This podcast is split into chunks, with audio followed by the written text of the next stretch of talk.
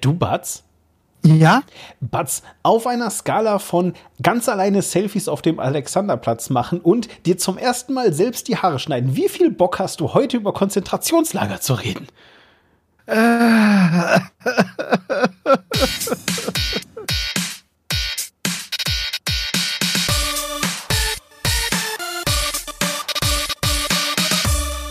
Und herzlich willkommen zur 38. Folge der Männer aus Saal 3. Mein Name ist Diemen, ich komme aus Bern und bei mir ist der Batz. Batz aus Berlin. Und äh, da ist außerdem noch jemand in der Leitung, habe ich glaube ich gehört. Weiß auch nicht, wie das passiert ist. Ja, der Benny aus dem Internet, der sich jetzt mal kurz selber vorstellen kann. Hallo Benny. Ja, hallo ihr zwei. Benny Ilkner hier. Moin aus Köln.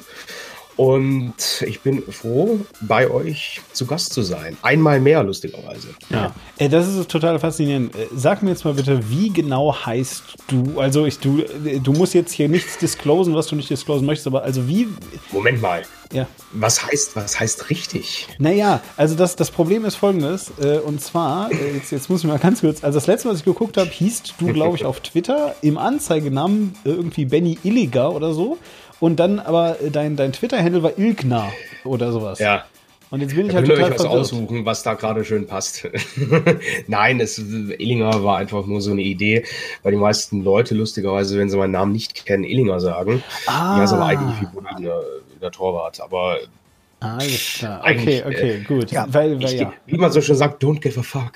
Ja, das, das war halt nur so schlimm. Ich wollte in die Credits reinschreiben. Also, also und? der Benny war, das war schon mal bei uns. Und dann habe ich also einfach so deinen Namen, wie er da steht, habe ich so reingetippt, ne, so Illinger. So, und dann habe ich das so abgeschickt. Und irgendwas war eh noch mit der Podcast-Folge. Ich habe irgendeinen Fehler gemacht, weil ich nachlässig war, was auch immer.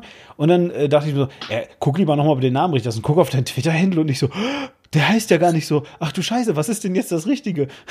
Illenberger, ganz einfach. Ja, Illenberger. Illenberger. Ist auch so einfach. Also. Genau. Ja, mit 5K, 2L und äh, einem J. Ja. Hm, wie man es spricht. Du hast ja, mal ein bisschen richtig. gelogen gerade, Batz, ne? Auch. Weil Was? eigentlich ist, ist Benny ja gar nicht äh, aus dem Internet, sondern aus dem Fernseher kommt er doch, dachte ich. Nein, er wohnt im Fernseher, so. aber er lebt im Internet. Aha. Ja, gut. ja ich passe einfach heißt, so gut in Das heißt eigentlich, egal, e-, egal äh, zu welcher Tageszeit ihr auf, auf Twitter geht, Benny ist da und kommentiert alles. Wartet auf äh, Oh Gottes Willen, ja. Ich glaube, so muss ich mich ja, der, geschätzte, der geschätzte Kollege Beisenherz fühlen, äh, weil der hat auch manchmal lustigerweise so Anflüge, dass er vieles kommentieren muss und das dann sehr humoristisch auch aufnimmt. Also ich glaube, so fühlt er sich auch immer. Ja, okay. Naja, also, also jedenfalls nur. Wir sind ja alle Leute, die ja quasi äh, Self-Isolation schon betrieben haben, lange bevor es cool wurde. genau. Ja, eben, ja, also ja, mein Lebensmotto eigentlich, ne? Ja, genau, Self-Isolation, mein Lebensmotto. Sehr gut. Ja, ähm, Social, das, äh, das, äh, äh irgendwas. Dancing, äh, genau, ja, richtig, ja, richtig. das Dancing. Ja, ich habe ich hab mir jetzt aber, das war übrigens gerade äh, im Intro nur so, nur so ein Semi-Witz, ich habe mir heute zum allerersten Mal selbst die Haare geschnitten. das, äh, ja, äh, ähm, ja, naja. Es hat so mittelgut. Ist es in der Schweiz, ist es in der Schweiz schon so schlimm mit Corona, dass wirklich alles zu hat oder was? Also tatsächlich, äh, hier beim, beim Kurve bekomme ich jetzt äh, keine Termine mehr oder so. Ich weiß auch gar nicht, ob der überhaupt noch offen hat. Ähm, aber äh, ja, und dann habe ich jetzt halt einfach gesagt, du, äh, so komplex ist meine Frisur jetzt auch nicht. Ja, dann. Ähm, ja, ich, ich, war, ich war mit Maske letzte Woche Montag, äh, tatsächlich vor einer Woche noch mal beim, beim Friseur. Ja. Und äh, das war auch so mit der, der, der längste Sozialkontakt, den ich überhaupt noch irgendwie hatte. Ansonsten. Äh, Geh mal ein bisschen näher ans Mikro oder sprich lauter, ansonsten, oder? Ansonsten bin ich ja tatsächlich äh, im Moment auf keinen Pressevorführungen mehr gewesen, schon seit drei Wochen. Und, äh, Ach, du auch nicht. Nee, nee, also ich bin, ich bin, also ich glaube, die Berlinale war noch eine Premiere von äh, wie hieß der Kram hier, ähm, äh, der, der, der, der, der Junge, der alles wegdübelt und sein Freund, der nicht so gut aussieht. ähm, das hat, ja, das ist. Äh, Narziss und Goldmund. Ja, so hieß es. Ach so, ja, ja wollte ich mir genau. ansehen. Ähm, lief genau, mal im örtlichen Kino. Und also ihr müsst dazu wissen, ähm, es gibt zwar in Köln viele äh, Pressevorführungen, aber ich war dann äh, beruflich in, äh, in, in, in äh, Ulm. Und in Ulm ist halt das nächste Stuttgart und in Stuttgart ist nichts mehr nichts mehr. Du hast das Gefühl, ja, aber das ist auch schon vor der Welt. Das ist aber ja, natürlich, schon so. Das, Ja, das ist immer schon so gewesen. Und ich glaube, das war auch jetzt der Sargnagel für Stuttgart. Ich glaube, in Stuttgart gibt es so gut wie gar meinst, keine Präsentation. Du meinst, jetzt machen sie, jetzt machen sie Stuttgart zu, oder? Jetzt machen sie endgültig dicht. Also es hat ja, schon letztes Jahr also, also hat also nicht nur, hat also nicht nur Negatives, sondern du sagst, es, äh, Corona hat auch, hat auch Vorteile. Ähm, aber, aber warte mal, ich, jetzt mal so weit will ich nicht gehen, aber ich finde es schon schade. Äh, jetzt aber mal hier nicht derailen, weil tatsächlich äh, fand ich das gerade sehr, sehr faszinierend, weil Batz ja die Pressevorführung und dann hast du auch Pressevorführung und jetzt haben wir gerade Pressevorführung, denn heute, ähm, also es ist ja so, ähm, wir leben, äh, das ja heute ist der 23.3., wo wir das hier aufnehmen. Ich mal gucken, irgendwann jetzt die Woche werde ich das wahrscheinlich auch releasen. Also auf jeden Fall. Und wir sind also gerade quasi am, am, am, ja, eigentlich Anfang von, ne, ihr merkt das hier, Social Distancing, Witze und so weiter, von diesem ganzen Corona-Thema. Und ähm, äh, ein bisschen anachronistisch ähm, haben wir dazu einen Hörerkommentar bekommen, eigentlich schon im Dezember. Ich, äh, das, äh, äh, ja, WhatsApp hat das dann vom Server gelöscht und muss ich nochmal nachfragen und so weiter. Naja, jedenfalls, und äh, diesen äh, Hörerkommentar würde ich gerade gerne mal abspielen, weil der hat ein bisschen auch so was damit zu tun, mit so Pressevorführungen und so. Und vielleicht könnt ihr beide mal was dazu sagen, ja? Vielleicht ähm, habt ihr Bock. So, gucken wir mal. Der geht 49 Sekunden und hier kommt er. Servus, ich bin's wieder, der Nöschi aus Österreich. Und zwar habe ich eine Frage, wie kommt man in die äh, Pressevorführungen rein?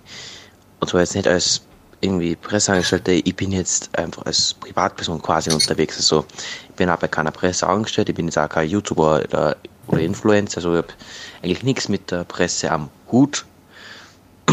Aber mich stört das ganze Hintergrundgequatsche von den Leuten oder das 400 Dezibel Popcorn esse und ich möchte den Film sehen und da möchte ich mich nicht um den Schabernack von anderen Leuten äh, kümmern. Also gibt es irgendwie eine Möglichkeit, wie als Privatperson in einer Pressevorführung oder sowas ähnliches hineinkommen? Genau. Also vielleicht einfach, äh, damit man es so ein bisschen so, ich habe das jetzt verstanden, es geht gar nicht jetzt darum, um eine Pressevorführung, sondern es geht quasi darum, gibt es eures Wissens nach quasi Premium-Tickets, ohne sich gleich einen Kinosaal mieten zu müssen, dass man irgendwie mit vernünftigen Leuten in ein Kino reinkommt.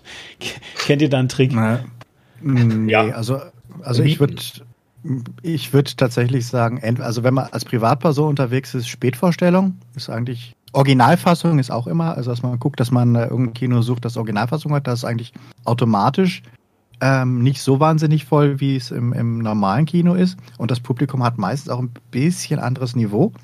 Ähm, einfach, ja, weiß ich nicht. Also es scheint, scheint schon irgendwie ein paar Idioten einfach auszufiltern, wenn man sagt, man geht halt in die, in die ähm, englische Fassung. Oder halt in die, was auch immer, Fassung mit Untertiteln. Und ähm, was Pressevorführungen ähm, angeht, sehe ich da eigentlich keine Möglichkeit äh, für Leute, die jetzt nicht wirklich darüber berichten wollen. Also jetzt nur zu sagen, ich habe aber keinen Bock auf die anderen Leute, ist, glaube ich, kein, das wird, das wird keine Agentur. Man, man wird ja von Agenturen dann auf Listen, da kommt man ja auf Listen und da muss man sich auch anmelden und die kontrollieren die Listen auch immer noch so. Ähm, aber, aber dass man, das, das ob man, ob man tatsächlich, ja. ob man tatsächlich veröffentlicht ähm, ja. und äh, die kennen einen natürlich nach einer Weile auch, weil man sieht sich ja, also du, du, merkst auch, wenn dann mal irgendwie eine Pressevorführung äh, ist, wo viele Leute sind, die da eigentlich nicht ähm, ähm, standardmäßig sind, weil dann, dann fällt dir das auf, weil in jeder Stadt gibt es halt so den, die Gruppe von Filmjournalisten, die eigentlich immer da sind und die kennen sich dann auch und die kennen auch die Agenturleute alle so vom Sehen und insofern ist es jetzt auch nicht so wahnsinnig äh, einfach, sich also da mal reinzuschleichen. Wie kommt man auf die? Äh, also, also stehen die im Telefonbuch hier Kinoagentur für äh, leises Kino hören? Nein, ich meine für Pressevorführung. Nee, äh, nee die, die muss man recherchieren. Von, von jedem, also je, jedes äh, Studio hat zum Teil ein bis mehrere Agenturen. Manche haben getrennt eine Agentur, die nur online und eine, die nur Print ähm, bespielt. Äh, mittlerweile ver ver vermischt sich das allerdings immer mehr. Und äh, ja, und ähm, da ist es dann halt so, da ist es dann halt so, dass die, die ähm, immer ähm, äh, pro, manchmal ist das pro Film die Betreuung stattfindet.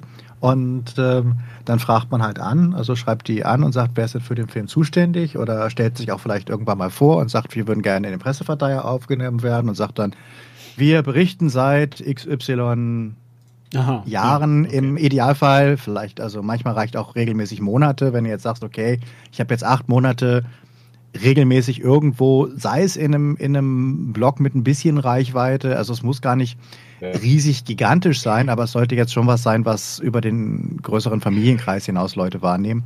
Und äh, wenn du jetzt sagst, irgendwie, ich habe diesen YouTube-Kanal, ich berichte hier das, ich habe so und so viele Aufrufe im, im, im Monat, äh, oder ich bearbeite bei der und der, der Firma oder bei der und der Publikation, und dann kannst du sagen, bitte nehmt mich in den Presseverteiler auf. Und das manchmal braucht das auch drei, vier Anläufe. Also es ist ähm, auch nicht immer einfach und das variiert auch sehr. Manche sind halt total easy, ähm, was die Aufnahme angeht. Manche sind halt total pissig und sagen halt, wir müssen, wir wollen aber nur die wirklichen professionellen Medien haben. Aber auf jeden Fall musst du da erstmal raufkommen auf diese, auf diese Listen. Ja, und es gibt auch, und es gibt auch äh, viele Agenturen, die scannen dich halt erstmal ab.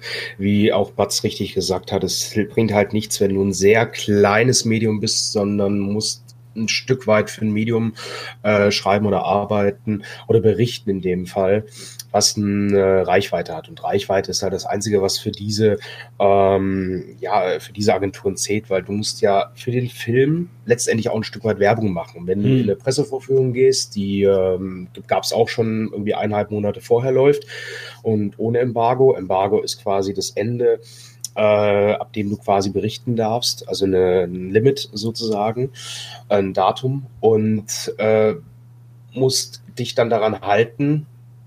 Und wenn du es nicht tust, dann wirst du auch ganz schnell äh, geblacklistet und dann kommst du halt ja, nicht oder also wirst es nicht eingeladen. Es gibt sogar verschiedene harte Embargos. Also es mhm. gibt Embargos, die sind tatsächlich nur ähm, wir sagen euch, ihr dürft ab dem so und so vielten drüber berichten. Und dann gibt es auch noch Embargos, wo du was unterschreiben musst, wenn du reingehst, wo halt wirklich gesagt wird, ich verpflichte mich hier mit Namen und Medium, dass ich nicht äh, vor dem so und so vielten um so und so viel Uhr darüber berichte. Und dann gibt es für ganz harte Fälle, das sind dann aber halt meistens so das Level von Endgame oder halt wirklich so Filme, die auf, wo es ganz, ganz wichtig ist, ja. ähm, fürs Studio, wo dann sogar ähm, äh, Geldstrafen bewährte Embargos ist. Aber das ist tatsächlich die Ausnahme. Also es aber kommt vor. Es kommt vor, aber es ist nicht die Regel, dass du jetzt unterschreibst, ähm, ich, ich, ich, wenn ich dagegen verstoße, muss ich 5000 Euro oder sowas zahlen. Aber du darfst doch nicht vergessen, es gibt auch Filme, zum Beispiel Hellboy, Call for Darkness oder Off Darkness oder wie der, wie der Kram hieß. Da ist es wirklich so, dass das Embargo wirklich am Starttag um 12 Uhr erst fällt. Und dann ist es wirklich klingeln bei mir sämtliche Alarmglocken, weil wenn der, wenn das Studio oder wenn die PR-Agentur eigentlich schon weiß, dass dieser Film Schrott ist und dass man eigentlich keinem Menschen das zumuten kann, macht man das Embargo eben so weit nach vorne, bis quasi die erste Vorstellung am Tag läuft. Also bei Hellboy war es echt extrem und äh, als ich den Film dann sah, habe ich das auch verstanden, warum das so war.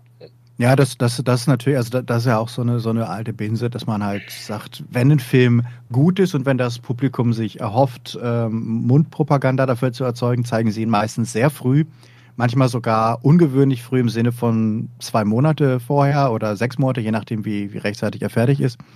Und ähm, im Normalfall hat bei Blockbustern, gerade wo es irgendwelche Plot-Twists gibt, haben sie sich angewöhnt, die Embargos recht knapp zu halten, aber zumindest halt so zwei, drei Tage vorher dir das noch die Chance zu geben. Und in dem Moment, wo ähm, äh, sie glauben, dass sie eine wirkliche Gurke an der Hand haben, da versuchen sie natürlich Schadensbegrenzung und machen sehr, sehr knappe Embargos. Also wirklich zum Teil am Starttag oder 0 Uhr oder irgendwie sowas in der Richtung. Äh, ich habe mir dann angewöhnt, dass ich in der Nachricht, in den News äh, dann immer sage, okay, wir haben, können euch noch keine Wertung geben, weil das Embargo endet äh, für die, für die Kritiken endet erst am so und so viel und dann kann sich jeder seinen Reim darauf machen. Und nochmal zum Thema, man sollte vielleicht verifiziert sein und äh, um aufgenommen zu werden. Ähm, das ist lustig, dass Spatz das sagt, weil es gibt in äh, den Städten, in denen ich in der Pressevorführung schon ansage, genau diese Kreise. Und äh, ich gehöre lustigerweise auch zu dem Kreis dann in äh, lustigerweise in Stuttgart vorher, weil ich da sehr viele besucht habe. Ähm, und die kennen halt jeden. Also es gibt wirklich Leute, die kommen seit Jahren dahin und die kennen jeden und die wissen ganz genau, ah, der ist da und der ist neu. Es ist zum Beispiel sehr witzig, wenn du äh, einen größeren Film wie, ähm, ach, ich kann mich noch an Hustlers erinnern, dieser, äh, dieser Ton, äh, ja, Ärsche und Brüsteparade mit Jennifer Lopez. die wirklich, mhm. also, die, also das war an, es war, es war an, an Peinlichkeit teilweise nicht zu überbieten, halt einfach nur zu sagen, hier, äh, vielleicht gefällt euch das ja, die Story ist zwar für die Tonne, aber guckt euch mal die Hintern an, die sind ja, die wackeln so schön. Da habe ich Kritiker gesehen, die habe ich seit Jahren oder noch nie bei irgendeiner Vorstellung gesehen. Da, da meint man auch, es gibt Filmkritiker, die gehen wirklich nur punktuell zu einem Film in zehn Jahren. Nämlich immer ja, da, wo es Titten und Ärsche gibt. Eben. Also ich glaube, ja, es, es, gibt es, es, es gibt natürlich auch wahnsinnig viele unterschiedliche Outlets und äh, da, die sind natürlich, ähm, da macht es auch keinen Sinn. Also manche äh, sind natürlich freie Schreiber, die klären immer vorher ab, äh, wer nimmt mir einen Artikel ab, sonst gehe ich da gar nicht erst hin, weil das ist ja auch Zeit, die man, die dafür drauf geht. Und die gehen dann nur zu Sachen, wo sie auch wissen, ich kriege hinter den Artikel verkauft. Manche gehen, gehen mal in alles rein und schreiben dann irgendwie, äh, versuchen es irgendwie loszuwerden. Dann gibt es die fest, wenigen, wenigen, wenigen noch festangestellten Kritiker. Mhm. Ist ja sowieso also was, was, wo wenn Leute sagen, ich möchte, ich mag Film, ich werde Filmkritiker, da kann man gut von leben und man kann die ganze Zeit Filme gucken. Wo, wo, ich denke, ey, wenn du wüsstest, wenn du wüsstest, ja, wie viele natürlich. Leute in Deutschland wirklich nur davon leben können, ausschließlich Kritiken zu schreiben, das ist so wahnsinnig gering. Ähm, und ähm, dann äh, guckt natürlich jeder von den professionellen Kritikern auch, ähm, ist das relevant für meine Zielgruppe? Weil ganz ehrlich, ich weiß halt, was bei, bei was welche, welche Leute bei Flips zuschauen, was die hauptsächlich interessiert. Das ist eher mainstreamiges Zeug.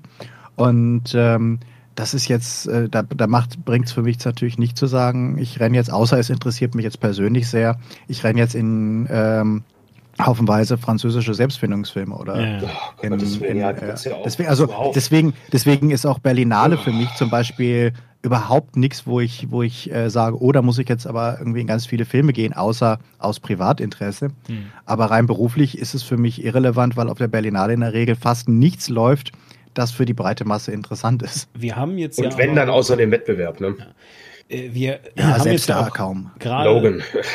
Wir haben jetzt auch gerade bereits festgestellt, dass äh, Berlinale und, und überhaupt jetzt so alle möglichen anderen Filmfestivals für, ich sag mal, einen Zeithorizont größer zwei Wochen äh, mal auf jeden Fall abgesagt wurden. Ähm, 18 Monate. Stand jetzt sind es 18 Monate, okay, krass. Ja, okay. Ähm, und das ist auf jeden Fall meine Ansage, die ich für sehr realistisch halte mittlerweile. Ähm, Im Gegensatz zu einigen anderen. Also ich habe jetzt zum Beispiel von meinem Kino, ähm, also ich äh, gehe ja nie in Pressevorführungen, ich habe auch gar keine Kontakte dahin oder sowas. Ich kaufe mir einfach ein Ticket und dann gucke ich mir den Film an. Ähm, jedenfalls und ähm, äh, ich habe jetzt also von dem Kino, wo ich so eine Dauerkarte praktisch habe, ähm, eine Stundung bekommen, weil eben gesagt, ja, also laufen jetzt keine Filme mehr, ne? Deine Mitgliedschaft wird jetzt erstmal pausiert ähm, äh, und so weiter. Und du bekommst hier noch irgendwie so, so ein Geschenk dann später, wenn wir irgendwann wieder aufmachen dürfen. Wir rechnen damit, sagten die, dass das mal frühestens so in ähm, was äh, äh, 12 bis ähm, ich glaube 18 Wochen der Fall sein wird. So, und das, mhm. da, da, da habe ich schon gesagt, puh, das ist schon optimistisch, würde ich jetzt mal so sagen. Ja, mal gucken. Jedenfalls so, ähm, und aus diesem Grund, ja, äh, damit können wir jetzt auch mal gerade überleiten, ähm, haben wir uns ja so ein bisschen jetzt überlegt gehabt, also Batze und ich, dass wir jetzt erstmal keine Kinofilme mehr machen oder zumindest, wenn wir welche machen, dann vielleicht so alte oder so.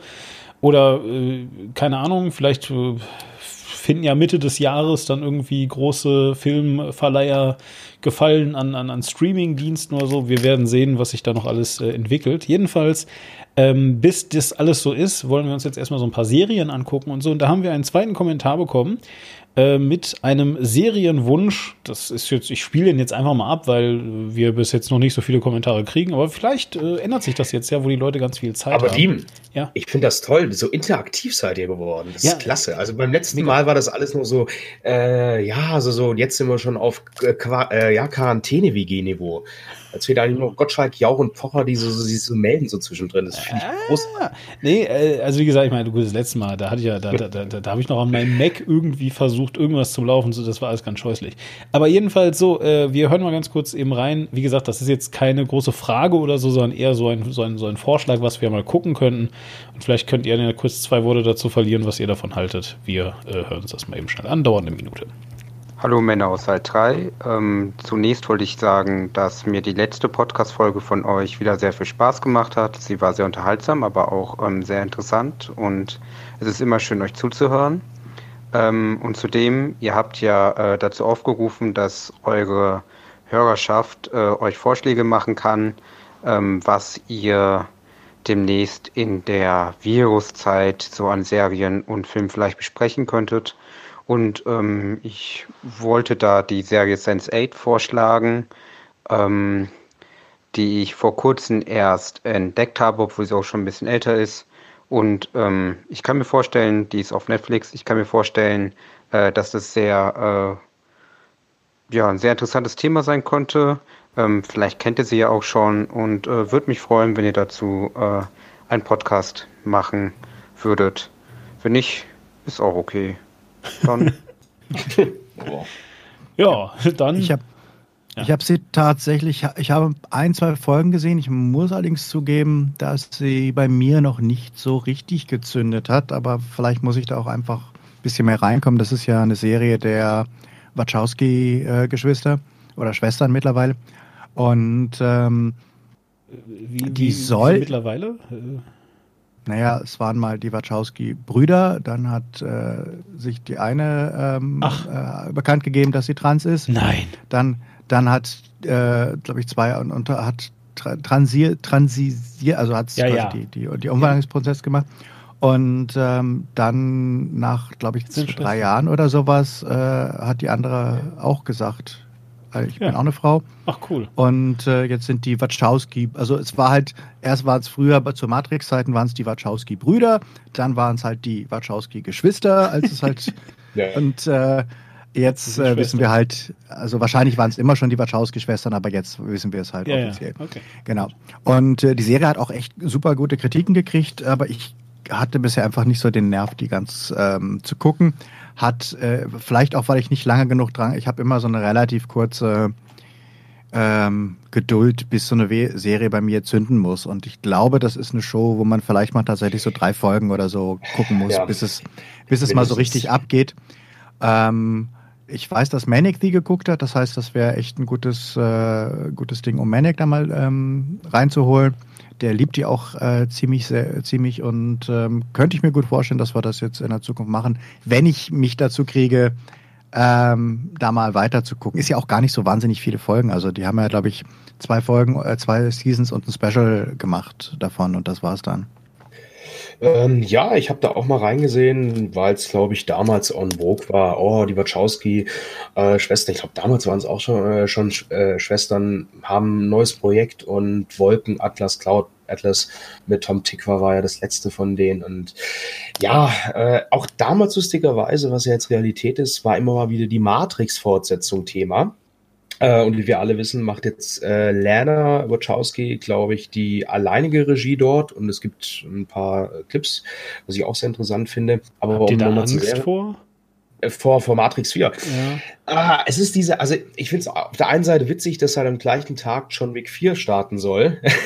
also wirklich. Also der Starttag ist okay. genau am gleichen okay. ähm, äh, Startdatum. Äh, auf der anderen Seite finde ich das doch irgendwie cool also es, es, macht zwar alles gar keinen Sinn mehr, weil ja. im dritten Teil, sofern ich das jetzt verstanden habe, ist Neo gestorben, mehrmals, ah. einmal in der echten Welt, dann in der Matrix. Ja, ja. Äh, worden und ja, natürlich. Und ja, Trinity hat es auch nicht überlebt. Lawrence Fishburne soll auch gar nicht dabei sein. Irgendwie ersetzt ihn jetzt nie Patrick Harris in diesem Matrix 4.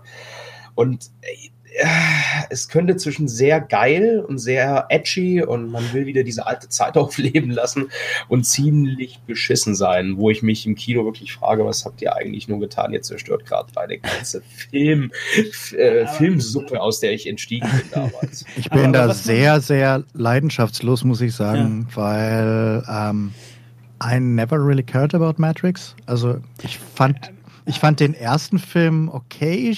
Die, die nach, ähm, ja, ich fand ihn nicht so geil. Ich habe gedacht, das ist so wie Welt am Draht, ein bisschen für Dumme.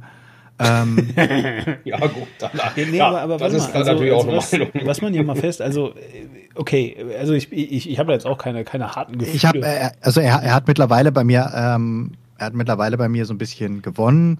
Ja. Und ich habe auch die Wachowskis danach äh, schätzen gelernt und mittlerweile bin ich nicht mehr ganz so hart in meinem Urteil. Ja. Ich finde den ersten Teil echt ganz okay. Mhm. Ähm, und mich hat es damals nur so abgefuckt, dass alle so irgendwie, oh, Bullet Time, das habe ich noch nie vorher gesehen. Und jeder, ja. jeder, der sich ein bisschen auskannte, hat halt gesagt, äh, hatten das nicht, hatten das die Rolling Stones nicht schon vor drei Jahren in einem Musikvideo irgendwie ja, drin? Aber niemand kennt und, sich aus. Ja, aber, so, ja, ja genau. Aber der Form war es doch was anderes. Aber, aber die anderen Filme sind halt echt schlimm. Also drei, zwei und drei sind echt schlimm. Und es gab ja aber auch damals noch nicht die Männer aus Teil 3, deswegen konnte man sich noch nicht auskennen. Ähm, aber was ich einfach mal festhalten möchte, unabhängig davon, ob jetzt der Film total toll ist, also Matrix 1, ja, oder auch nicht, oder was auch immer. Also man kann aber doch zumindest mal irgendwie so sagen, ja, dass das so äh, entweder die Renaissance oder die äh, Neuentwicklung oder so von langen schwarzen Mänteln war. Oder nicht? Also, keine Ahnung, ich äh, habe danach und eigentlich auch, auch bis heute immer noch so, das ist so, so diese, diese Generation, sag ich mal, die in den 90ern, na maximal, also, also die halt im Ende der 90er so maximal Anfang, Mitte 20 war oder so, ja. Ähm, aber, auch, aber auch alles, was jünger ist, hat danach irgendwie so mein Gefühl gedacht, dass äh, diese Leute, ähm, also dass das schwarze Mäntel. Wenn ich ein, wenn ich ein School-Shooting mache, dann muss ich mich anziehen wie. Ja, genau, wie, genau, zum wie, Beispiel. Genau. genau ne? und, ja, und auch, ja, so weiter. Ja, man muss aber dazu aber sagen, die 90er, und das sieht man ja an Matrix 1, hatten gar keine Identität. Ja, weißt absolut. Du, du, hast, du hast bei den 80ern ja. direkt irgendwie zurück in die Zukunft im Kopf, äh, die Musik irgendwie Duran Duran, ja. also was, was, richtig 80er-Mucke halt. Und wenn du an die 90er denkst, dann denkst du irgendwie an Blümchen. Ja, an die 90er war, war, war Grunge und, und, und Brit, ja, äh, Britpop, es, also Oasis ja, und sowas. Aber das ja, aber du hast eher so, so, so äh, wie soll ich sagen, gibt, so abschnittsweise es gibt, dieses. Es gibt schon sehr klare 90s, 90s halt. Ich mag halt viel davon nicht, aber trotzdem ja, aber gibt es halt einen sehr, sehr klaren äh, 90s, 90s war halt Gitarrenmusik, äh, großes Ding und Techno. Hm. Diese Sachen, die sich sehr polarisiert haben, während du in den 80ern halt so diese Verpoppung und Ver, Ver, Ver, Ver, Ver, Verweichligung hat. Mir geht es eher so, dass ich nicht wüsste, was sind denn die Nullerjahre? Was haben die denn bitte für eine Identität? Das 2006 so WM im eigenen Land. Das, das siehst du in jedem. doch, wenn du im Fernsehen siehst und die Nullerjahre kommen, dann siehst du sofort. Das, aber es war doch nur Scheiße. Es war Eigentlich doch nur, schon. wirklich nur Scheiße. Also die Nullerjahre habe ich wirklich so als das, das absolute Arschloch-Jahrzehnt bei mir abgeheftet. Äh, Entschuldige mal bitte, 9-11. Uh, ja. gleich, mal, ja so. gleich mal einen Downer reinbringen, das finde ich gut. Ja, nein, aber, aber jetzt mal im Ernst. Also wir gleich 2020. 90er, das Problem, was wir einfach in den 90er hatten. Und äh, der, also wir sind hier nicht der 90er-Podcast eigentlich übrigens, ne? So, aber jetzt einfach, um das mal kurz abzuschließen hier. Ähm, 90er. Ach gut, da bin ich ja falsch, tschüss. Wir hatten ja, wir hatten ja nichts, was hätten wir machen sollen. Alle unsere Idole, ja, äh, haben sich entweder selbst erschossen oder wurden erschossen. Also Tupac tot, Biggie Smalls tot, hier der, der wie heißt der, Kurt Cobain tot, ja, alle tot tot. Ja, so, also von daher, pff, ja, was willst du machen? Wir, wir, wir können ja nichts dafür. Die 90s war auch die Zeit, das war das einzige Jahrzehnt, wo es noch Musik gab, die nicht entweder Popdreck oder Rap-Scheiße war. Ja. Ja, naja. Das war jetzt wirklich Britpop seit, war schon toll. Das hast du heute auch gar nicht mehr so richtig Britpop. Doch vielleicht die neue Platte von Coldplay ist sehr Britpoppig wieder zum Glück und man hat sich davon entfernt. Aber das ist ja auch jetzt nicht der Grund, warum ich hier jetzt mitmache. Nein, ähm, generell äh, glaube ich, die 90er hatten so ein bisschen, wenn du an die 90er denkst, denke ich halt eher an Matrix, denkst du an die Bullet Time, denkst du, äh, wenn es um äh, cineastische Elemente geht, denkst du eher an dieses Dü Düstere. Ähm, um. Was ja damals auch, ich glaube, das, das gab es ja in der Form gar nicht. Vielleicht Bound, der Vor Vorgängerfilm ein Stück weit. Ja, Platz, aber oder? es waren auch, es waren aber auch, es war das, das ähm, eigentlich ein ganz gutes Jahrzehnt, weil es so der Aufstieg vom Mainstream-Indie-Kino war. Also es war halt das Jahr, in dem, äh, es waren halt die Jahre, in denen Steven Soderbergh, in denen Kevin Smith, in denen ähm, Quentin Tarantino und Co. halt alle, äh, oder hier so Sex Lies and Videotapes, also wo halt anspruchsvollere Filme mit kleinem Budget plötzlich erstmals ähm, ein großes Publikum erreicht haben. Und das war halt das letzte Jahrzehnt, bevor CGI alles totgekackt hat.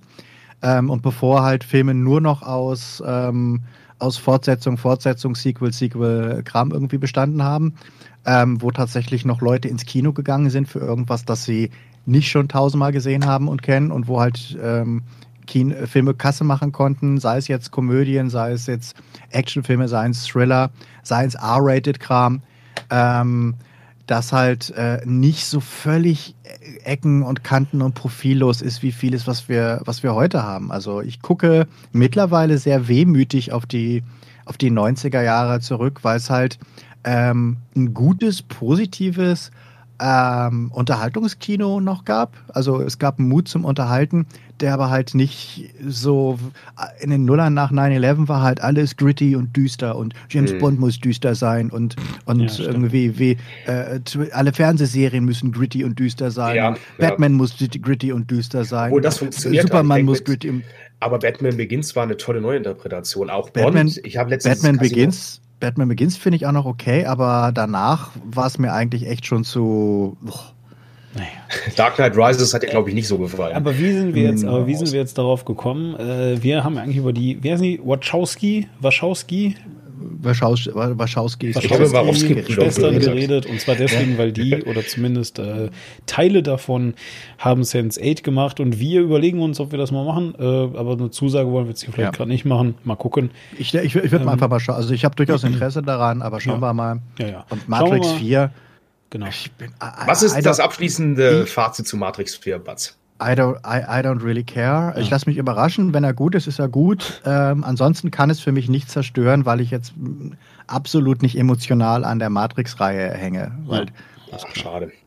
Schade, das ist schon, weißt du, ich kenne so viele Menschen, die sagen, boah, Matrix, weißt du, die so richtig emotionalisiert mit dieser Filmreihe interagieren und äh, sagen, ja, das war für ähm, mich der erste Erwachsenenfilm und weißt du, genau. das, ne? das ist halt für viele so dieser, dieser Film, wo sie gemerkt haben, oh, äh, Filme müssen ja nicht, müssen ja nicht total dumm sein, sondern man kann ja sogar mal richtig nachdenken und, das, und äh, so ein bisschen nachdenken. Ich meine, es sind ja jetzt wirklich keine tiefen, anspruchsvollen Filme, sondern es sind ja nur Filme, die mit einem gewissen Anspruch kokettieren und nicht völlig stumpf sind. Ja, aber, aber was, warte mal. Ich glaube, für, das, ich, ich das ist so der Nolan, ja. der Nolan der, der, der 90er. Ja, aber ich muss jetzt mal ein bisschen. Obwohl Nolan 2000 auch schon Memento gemacht hat. Du darfst nicht vergessen, dass viel von dem Hype einfach daher kommt, dass bevor Matrix, also vor allem, also ich kann ja mal meine Wahrnehmung aus der Zeit sagen.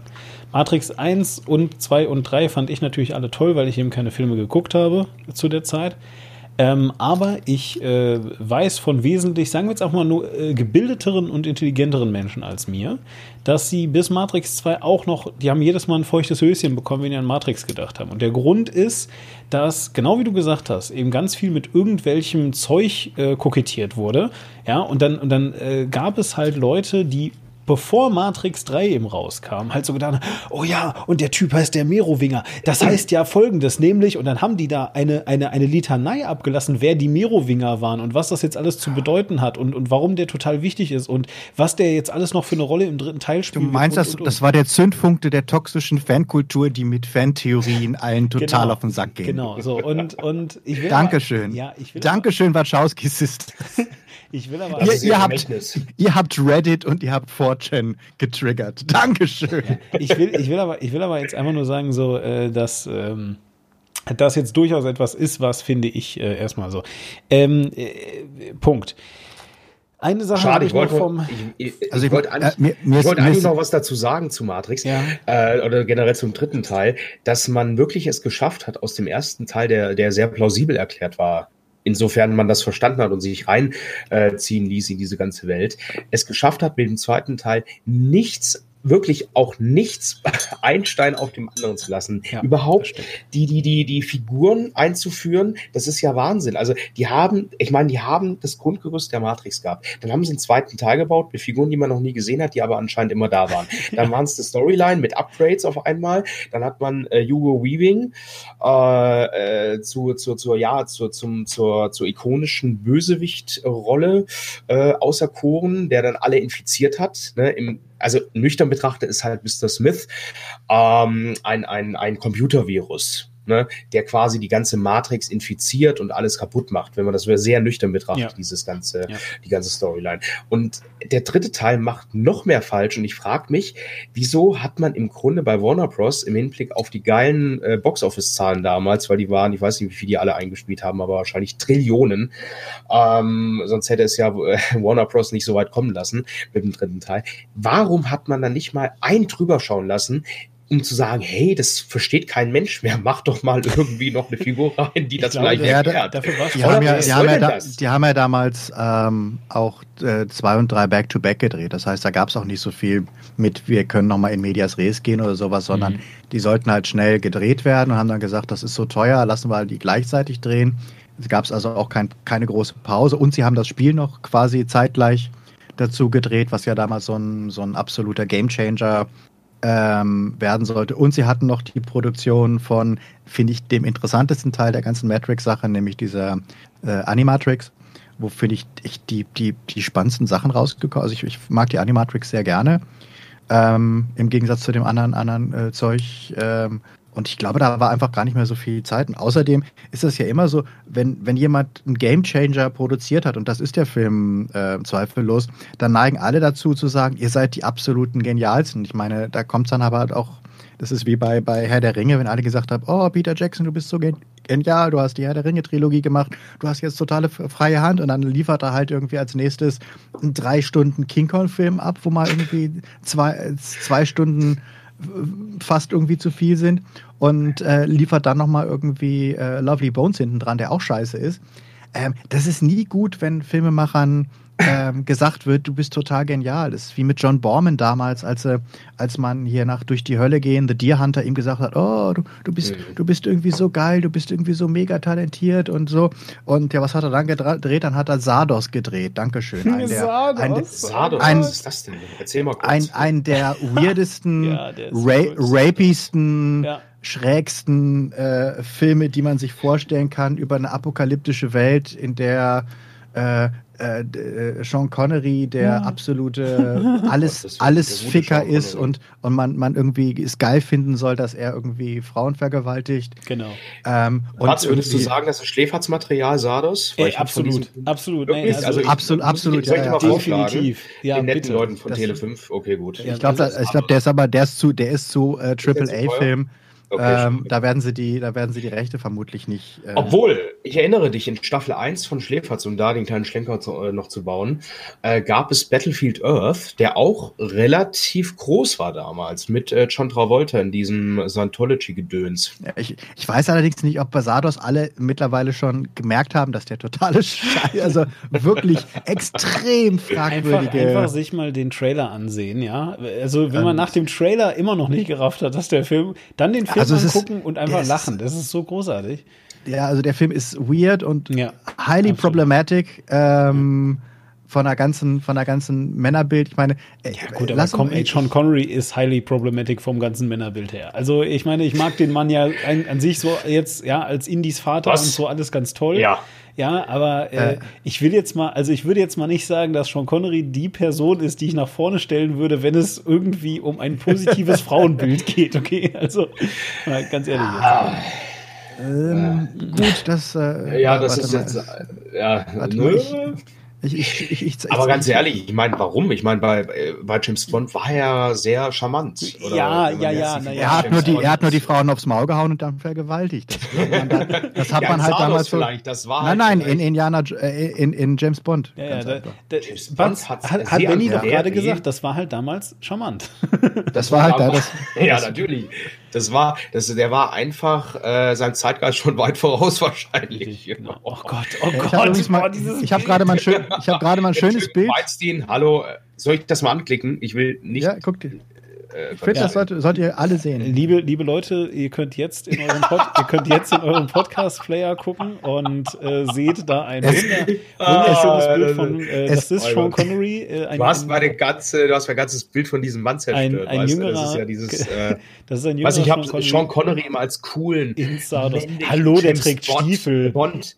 Der ist doch cool, der trägt Stiefel. Das, naja, aber meine, es, dieser, dieser, es gibt, es gibt Pornofilme, die haben echt geilere Kostüme und, und, sehen weniger peinlich und nach Porno aus als das. Was soll denn das? Ist das ein Zopf oder ist das irgendwie der Bart, der weiter wächst? Nee, das ist der Zopf, ja?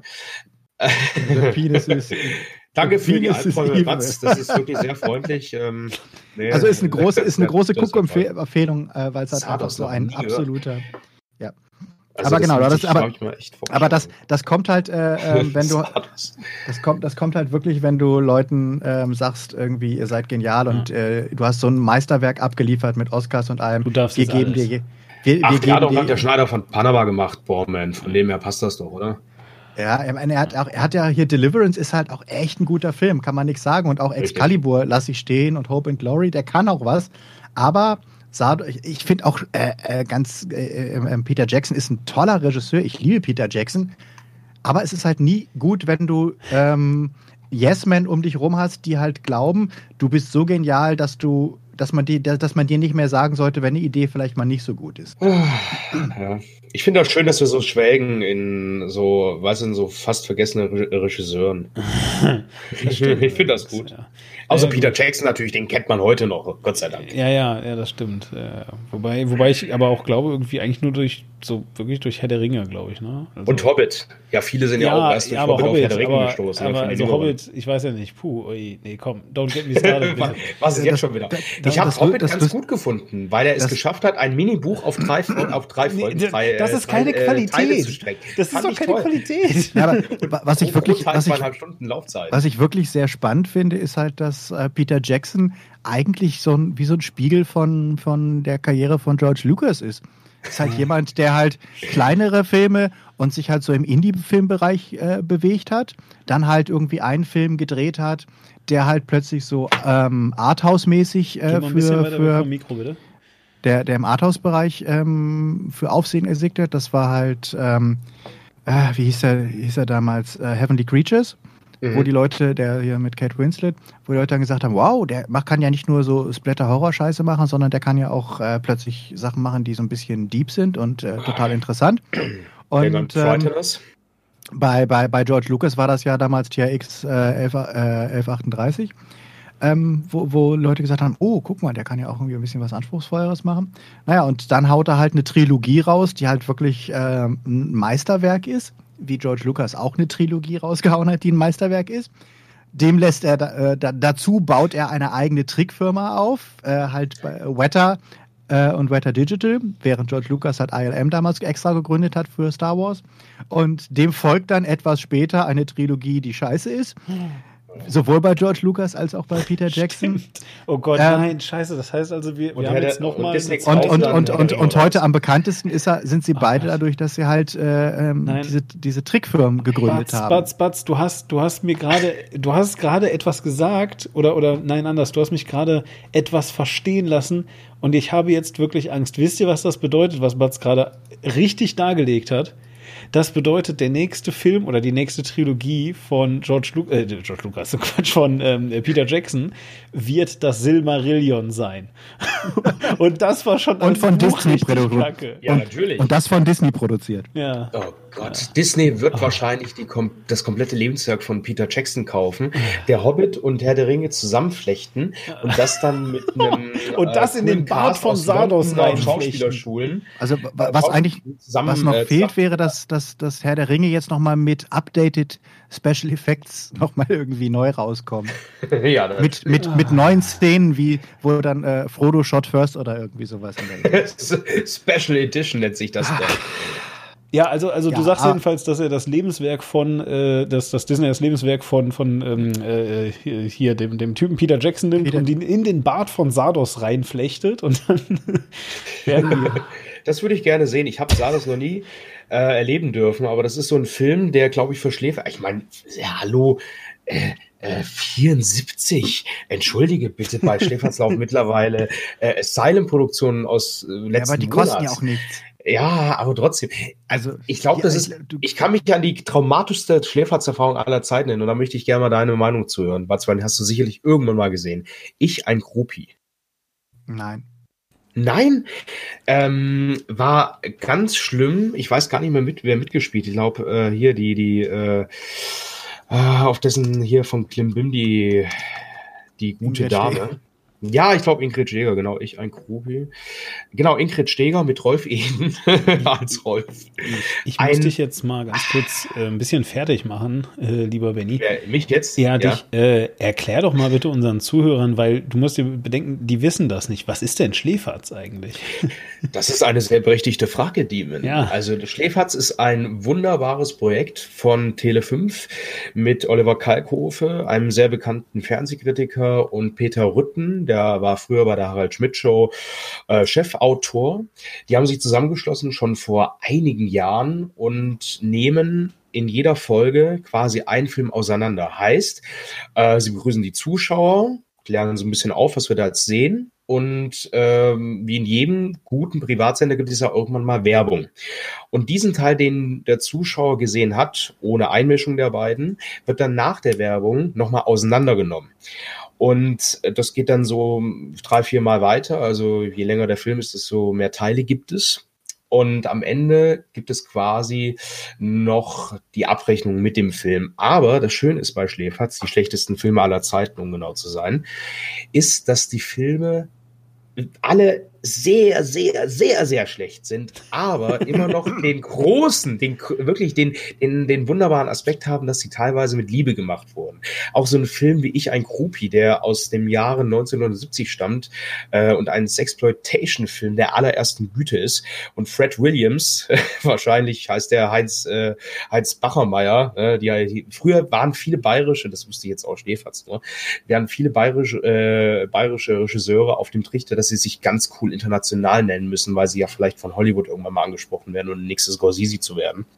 Naja, aber auch, ähm, auch ja. weil, weil ähm, äh, die ganz einfach äh, nicht wollten, dass ihre vielleicht lukrative Fernsehkarriere dadurch tankiert wird. Echt? Und ihre Familien nicht das wissen sollten, dass sie das machen. Ehrlich? Ja, das heißt, nee, die haben einfach, die haben einfach sich zum Teil der Namen gedacht, haben gesagt, okay, äh, Sexploitation, wie die ganze Schulmädchenreport, ist gerade wahnsinnig lukrativ.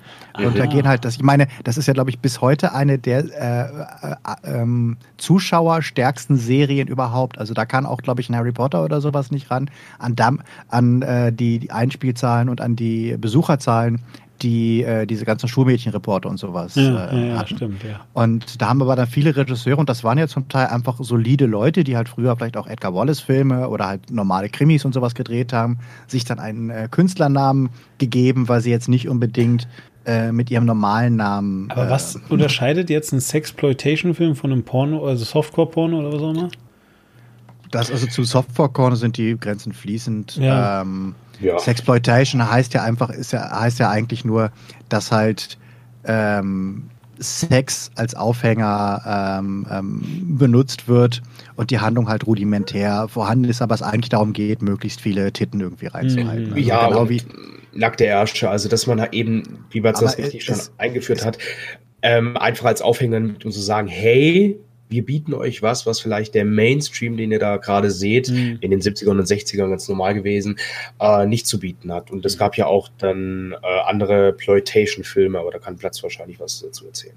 Ja, Black, Blaxploitation, wo es halt, Richtig. wo die Studios versucht haben, sich an den, an den, äh, an den Urban Markt, also an die schwarze Zuschauerschaft ranzuhängen, wo dann halt so Filme wie Shaft und sowas rauskam, die zum Teil von den äh, von der schwarzen äh, Filmemachern selber gemacht wurden, aber zum Teil halt auch einfach von Studios, die gesagt haben, oh, man kann mit schwarzen Zuschauern auch äh, oh, Geld verdienen. schwarze Zuschauer haben auch Geld.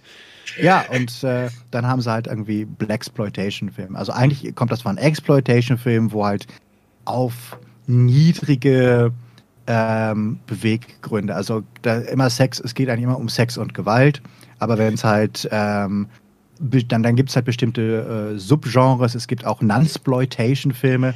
Was? Das äh, sind ja, das ist, war eine ganze Reihe von Filmen, wo halt äh, Nonnen meistens irgendwie rumgepimpert haben. Also Ach so. Äh, Justine, Justine Lustschreie unter Kloster. Oh Gott, ja, schicken wir da ein paar Streaming-Links. Äh, ich interessiere so, mich da doch dafür soll, aus wissenschaftlichen Gründen. Ähm, solchen Kram. Also das ist halt Nunsploitation und dann gab es halt aber es gab auch, diese, auch noch was ganz äh, anderes. diese Hex, die, diese Witch, Witchploitation, das waren halt diese ganzen Hexenjäger-Filme im Folterkeller des Hexenjägers und sowas, wo es aber letztlich immer nur die Handlung Ausrede war, um halt äh, zu zeigen, wie jemand gefoltert oder nackig gemacht oder, oder vergewaltigt wurde. Ja, aber es gab lustigerweise auch, ähm, und das ist perfekt, eigentlich noch weiter zu überladen zu unserem heutigen Thema, auch Nazi-Ploitation-Filme.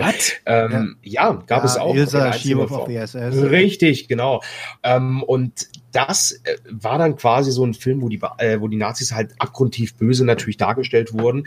Äh, hab den Film aber leider nie gesehen, weiß aber, dass es solche Auszüge aus dieser Ploitation Plaza auch gab. Was hast du da vielleicht mehr Infos? Äh, Nochmal die Frage? Hast du da vielleicht mehr Infos zu diesen Nazi-Ploitation-Filmen? Ich hoffe Weil nicht, Batz. Bitte sag nein. Äh, ich Weil das relativ, ist ja relativ wichtig für das ich Thema. Hab re ich habe relativ äh, ähm, wenig davon tatsächlich gesehen. Ich weiß halt, dass es halt diese Ilsa-Reihe gab, ähm, wo es halt dann immer um irgendwelche Nazi-Folterkämpfe gab. Da gab es, glaube ich, drei, vier, fünf Filme irgendwie von.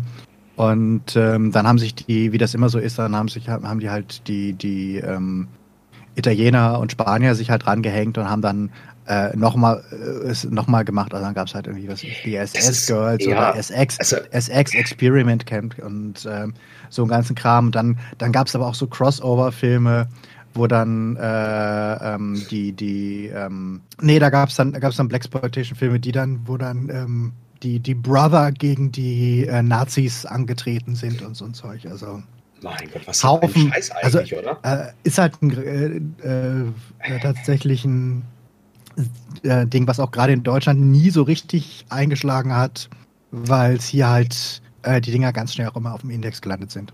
Ah, Eben, und ah. natürlich aus bekannten Gründen. Aber weil ich mich natürlich heute auf das heutige Thema, besser gesagt, äh, vorbereitet habe, bin ich darauf gestoßen und konnte es selbst nicht fassen, was ich da bei Wikipedia äh, ja lesen musste. Weil ich habe nicht gedacht, ich meine, du weißt, okay, Plecula gibt es, äh, Plexploitation.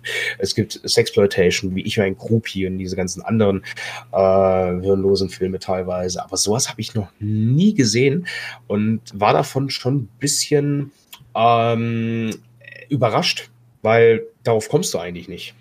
Also Gerade der einzige Nazi-Film, den ich irgendwie, äh, den, den habe ich auch gar nicht gesehen, aber von dem ich weiß, ist irgendwie der goldene Nazi-Vampir von Ansam oder sowas. Aber da habe ich auch, ich habe keine Ahnung, worum es geht oder was auch immer. Mir wurde nur damals gesagt, das sei ein ganz toller Trash-Film. Aber ähm, wer weiß, ob das nicht vielleicht auch ein Nazi-Ploitation-Film ist. Das kann ich aber jetzt wirklich nicht sagen, weiß ich nicht. Ich meine, die, das, das Genre hat einen kurzen Auftrieb nochmal. Als die ähm, AfD dann gegründet wurde. Ja, leider nicht nur da. Ähm, ähm, nee, als äh, Iron, Iron Sky könnte so, man im ja. Wesentlichen auch ja. zu Nazi-Ploitation aber das ist Film ja halt, doch Satire. Wobei, also ich meine, wobei der Film halt so tongue in cheek ist und halt auch ja. nicht mehr, also äh, der geilt sich jetzt auch nicht darüber, da, daran auf, ähm, jetzt ewig lange Folterszenen zu zeigen, was ja. halt doch oft, also Rape und Folter war halt bei diesen ganzen 70er Jahre Ploitation-Filmen halt schon sehr im Fokus und das hat ja beide Iron Sky-Filme haben das ja nicht. Die sind ja trashig, aber sie sind irgendwo inhaltlich ja doch zwischen ähm, Sass-Film, also hier unglaubliche Reise im verrückten Flugzeug, nackte Kanone und ähm, sage ich jetzt mal äh, ähm, Inglourious Bastards oder sowas. Und ähm, das, das macht sie dann halt doch äh, weniger ärgerlich oder dubios als viele von diesen echten äh, Nazi-Ploitation-Filmen. Ich muss euch ein bisschen ja, das, das ist halt bei kann ich nur kurz zu ja, äh, Iron Sky was sagen? Der zweite Teil ist der größte, also wirklich, also ein ganz großer Scheiß. Ich saß damals im Kino und habe mich wirklich gefreut, weil ich wusste, er ist satirisch, er hat eine wunderbare Storyline, er könnte äh, sozusagen wirklich die Kirsche auf dem, auf dem, äh, auf dem, auf dem Eisbecher sein, der der wirklich der, erste Teil letzten Endes sein wollte, weil er eben vielleicht ein Stück weit mehr Budget hatte und eine Stück weit bessere Ausgangssituation. Aber ich saß damals im Kino, habe ja dann 74 Minuten lang, das muss ich mir mal vorstellen, 74 Minuten ging dieser Film, äh, mit äh, zwei Bier, die ich mir vorgestellt habe, weil ich keinen Alkohol trinke, äh, angesehen und war selten mehr enttäuschter. Ich, hm. Das wollte ich nur mal kurz einwerfen. Ja. Ich fand ihn okay. Er war halt einfach nur so, oh, da war der erste Teil so cineastisch und so wow und der hatte diesen Stil und der zweite Teil war so hingerotzt, fand ich. Also ganz ehrlich, ja, immer wenn ich, immer wenn ich äh, über Iron Sky, auch nur, ich habe den zweiten Teil nicht gesehen und zwar, weil ich den ersten schon scheußlich fand, ähm, äh, weil er einfach so unendlich also langweilig und uninspiriert Witze über Nazis gemacht hat. Weißt du, du, du hast die eine Gruppe auf der Welt, über die man mal zu Recht so richtig vom Leder lassen kann, ja? Wo jetzt auch wirklich keiner sagen kann, na, aber die haben ja auch gute Dinge gemacht. So, nee, weißt du, die haben nichts Gutes gemacht. Du kannst, du kannst nach Herzenslustig so richtig geil über die, einfach so, die, die, die kaputt äh, äh, machen, ja, so. Und das Beste, was ihr einfällt, ist Iron Sky. Und weißt du, und dann kommt irgend so eine quasi No-Budget-Filmproduktion äh, wie Kong Fury, der halt in 15 Minuten 1000 Millionen Mal lustiger ist als alles, was Iron Sky gemacht hat. Also, äh, weiß ich nicht. Naja, ja, aber gut, der hat aber auch eine andere keine Story. Nein, natürlich also, ja. ist es keine Story, aber, aber Punkt, weißt du, selbst mit keiner Story und das ist ein arischen Mustache. Weißt du, selbst das ist ein arischen Mustache war viel lustiger als alles, was in äh, hier die, die Aria-Kanone oder so ein Quatsch. Ja, also ja, wirklich. aber ich, ich, ich guck's mir aber immer noch lieber an als ähm, irgendwelche deutschen Autorenfilmer, die sich daran versuchen. Wie hieß denn dieser furchtbare Film über den. Deutsche Autorenfilmer, das finde ich jetzt mal es, gab, es gab doch vor ein paar, paar Jahren diesen Film. Ähm, über den schwarzen äh, äh, Autoren, der ähm, äh, eine Lesereise in den Osten macht, da von Nazis was auf den Kopf kriegt, das Gedächtnis verliert und dann von Heil. zum Heil. Oh Gott. Was, Erinnere dich mit Benno Fürmann, ja. Ja, wenn du den meinst, dann ist es der. Ja, Heil, warte mal. Okay, krass. Weil, äh, nee, ähm, ich weiß, warum du den jetzt meinst, weil der ziemlich beschissen war. Von Dietrich, Brügge, Dietrich Brüggemann, genau. Also halt jemand, der halt äh, eigentlich so äh, äh, drei Zimmer, Küche, Bad und so, ja, so diesen, diesen, diesen ähm, ähm, mehr arthausigeren Unterhaltungsfilm macht. Und wenn du dir das anguckst, da denke ich, da gucke ich mir aber lieber zwei, beide, beide äh, Iron Sky Filme hintereinander in Schleife an, bevor ich mir nochmal oder, oder diesen furchtbaren, diesen furchtbaren äh, mit, mit, äh, wie hieß er denn, mit ähm, Mein Führer mit äh, Helge Schneider als Adolf äh, Ulrich Hitler. Mühl, genau, als ein Psychiater. Gott, da gucke ich aber wirklich noch dreimal lieber das äh, äh, Iron Sky, bevor ich mir die beiden Filme nochmal Also ich gucke mir ja stattdessen lieber nochmal zweimal die Hochzeit von Till Schweiger an. Obwohl ich dazu sagen muss, obwohl ich dazu sagen muss, die Hochzeit von Till Schweiger war, also ich wollte mir nicht Warte sofort. Mal, ist das jetzt ein Film oder ist das eine echte Hochzeit? Ja, Augen auskratzen. Nein, die Hochzeit ist ein Film von Till Schweiger. So. Das ist quasi der zweite Teil dieses unsäglichen Klassentreffen, so, okay. Klassentreffen-Trilogie, äh, was er da äh, hinzimmern wollte. Ich glaube aus Schweden oder aus irgendeinem nordischen äh, Land kommt äh, die Originalidee und lief da eigentlich ganz gut im Kino national gesehen. Und Till Schweiger hat dann mit seiner ihn unnachahmlichen Art gesagt, äh, das müssen wir auch in Deutschland machen. Ich kenne so viel gar nicht. Und hat dann auf einmal äh, Klassentreffen 1.0 ins Kino gebracht. Das ist so eine Art Road-Movie mit dem typischen äh, bodenlos unverschämten Til Schweiger-Humor, der zwischen peinlich und Hochnot äh, schlimm äh, tangiert. Und er ist total, also was heißt gefloppt? Er ist halt leider nicht so gut gelaufen wie Honig im Kopf. Äh? Also keine 7,9 Millionen Zuschauer, wie er da immer großartig erzählt, sondern hatte nur 1,3, 1,4. Kann mich aber auch irren. Auf jeden Fall waren es zwei äh, unter zwei das, Millionen. Das ist aber immer noch ein, also ich meine, das ist für deutsche Verhältnisse immer noch ein Mörder-Einspielergebnis. Also Eben, ja, aber für ihn ist es, und, also ich meine, für Til Schweiger ist das echt wenig. Ich ja, meine, aber, sogar Kokovar hatte fünf es, Millionen. Es stellt, diesem, es stellt diesem Volk immer noch ein, ein, ein Armutszeugnis. oh, da wird er so groß ja, bewertet. Ich bin, ich, bin, ich, weiß, ich, bin, ich, ich bin ja derzeit eh gerade so ein bisschen ernüchtert. Wir haben ja jetzt äh, auch im Zuge von Corona ähm, angefangen, auch bei Flips uns auf äh, mehr auf Home Entertainment zu ähm, äh, konzentrieren und haben jetzt auch angefangen, mal Fernsehtipps auf unseren ähm, Instagram zu geben und suchen da halt Sachen raus, was halt auch heißt, ich muss mir jetzt wirklich mal wieder Fernsehprogramme durch angucken. Ich glaube, ich habe seit, ich habe wirklich seit zehn Jahren hatte ich keine Fernsehzeitung mehr vor mir oder war auch nicht mehr auf ähm, irgendwelchen Fernsehseiten, Übersichtsseiten. Also ich habe TV-Spielfilm, keine Ahnung, wann ich das letzte Mal eine TV-Spielfilm in Händen hielt. Und war jetzt tatsächlich mal wieder auf im Internet und habe mir Fernsehprogramme angeguckt, um mal zu gucken, was kann man den Leuten denn, denn vielleicht vorschlagen von Filmen oder Serien oder sowas läuft. Und äh, ich, mich wundern die Wahlergebnisse mittlerweile nicht mehr. Mich wundern, mich wundern, mich wundern die, die, die, die, die allgemeine Dummheit der Leute wundert mich nicht mehr, wenn ich sehe, was, dass das Pro 7 hat, glaube ich, sein komplettes Programm äh, ist nur noch Wiederholungen von, von äh, Big Bang Theory und äh die, die, das ZDF bringt ausschließlich Bares für Rares, unterbrochen von, glaube ich, Heute Journal und Heute Show und dann kommt wieder Bares für Rares. Also es ist wirklich 90 Prozent des gesamten Programms ist Bares für Rares. Darf und ich, Frühstücksfernsehen, das darfst, du, das darfst du nicht vergessen. Ja, also darf ich mal ganz kurz, also ich habe wirklich, honestly, ich habe gar keine Ahnung, was Bares für Rares ist, aber wenn ich jetzt mal raten müsste, äh, ist das eine Serie, wo sie auf Flohmärkte gehen oder so? Nein, das Nein. ist, da kommen Leute mit alter Scheiße an und äh, sagen, ich hätte da gern viel Geld für. Und dann sitzen da fünf Fixer und sagen, ich gebe dir vielleicht. Ich und Horst dir vielleicht, Lichter? Nee, das darfst Horst, du nicht vergessen. Horst Lichter kennst ja, du, genau, oder? Also es sitzen, es sitzen fünf Tausend da rum. Ja. Ja, okay, und Horst Lichter sitzt da und bewertet denn? damit seine, das ist ein Kölner Koch, der äh, sich dadurch prominent gemacht hat, ein Stück weit, dass, dass er halt viel Butter, im nein, dass er, dass er, dass er einfach viel Butter in seine, in sein Essen schüttet und seine eigene Persönlichkeit natürlich auch sehr, sehr humorvoll ist. Und ähm, typischer Fernsehkoch halt, der es zu mehr bringen wollte und auch geschafft hat ein Stück weit, weil durch ihn ist aber, Kunst, das äh, Lustige ist halt, äh, der ist auch wirklich, glaube ich, nur im Fernsehen, weil er halt diesen Bart hat und weil die Leute ihn wiedererkennen. Das ist quasi so der, mhm. der, das ist so wie, wie Sascha Lobo halt immer seinen Irokesen hat, damit man ihn wiedererkennt. Und er das ja auch gesagt hat, das ist so mein Markenzeichen. Damit weiß ich, werde ich halt ständig in Fernsehsendungen eingeladen, weil die immer sagen, ja, lad mal den mit dem Irokesen ein. Äh, bei, bei Horst Lichter ist es halt dieser abstruse Bart, den er, den er trägt. Der sieht halt aus wie so ein geschältes Ei mit Nickelbrille und hat diesen abstrusen Bart. und, und, und, hat diesen Dollgirlschen Dialekt, das muss man auch mal Er sieht so halt aus, als wäre er irgendwann mal bei den Höhnern rausgeflogen. Ja, und, ähm, ja das stimmt. Ja. Und, und, und, so. äh, das ZDF, ich habe hab wirklich am Sonntag geguckt und habe gesagt, das kann doch nicht euer Scheiß ernst sein, dass wir wirklich nur noch Bares für Rares im Angebot Ich stelle mir, stell mir gerade wirklich vor, wie, wie der Horst Lichter dann so zur, zur Bandprobe bei den Höhnern kommt und die sagen, so, wir rasieren uns jetzt alle die, die Bärte ab und er sagt, was, das geht nicht. So, und dann, so wie bei sie die Topper verlässt er und dann verlässt er die Höhner.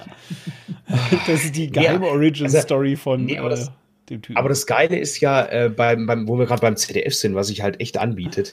Äh, das ZDF hatte vor ungefähr. Benny, ja, vergiss nicht, wir ja, wollen noch eine eigene Sendung ich weiß, ich weiß, machen. Also jetzt mal. Ich weiß, aber das will ich noch kurz erwähnen. Ja, okay. Die haben sich einen äh, richtig geilen Filmkatalog von äh, Sony gesichert. Weißt du, mit Erstausstrahlung, Venom und richtig tollen großen Filmen. Und da musst du dir halt vorstellen, die, ein Großteil dieser Filme läuft nicht um 20.15 Uhr oder um 20 Uhr, äh, sondern um 22.15 Uhr irgendwann am Montag im Montagskino.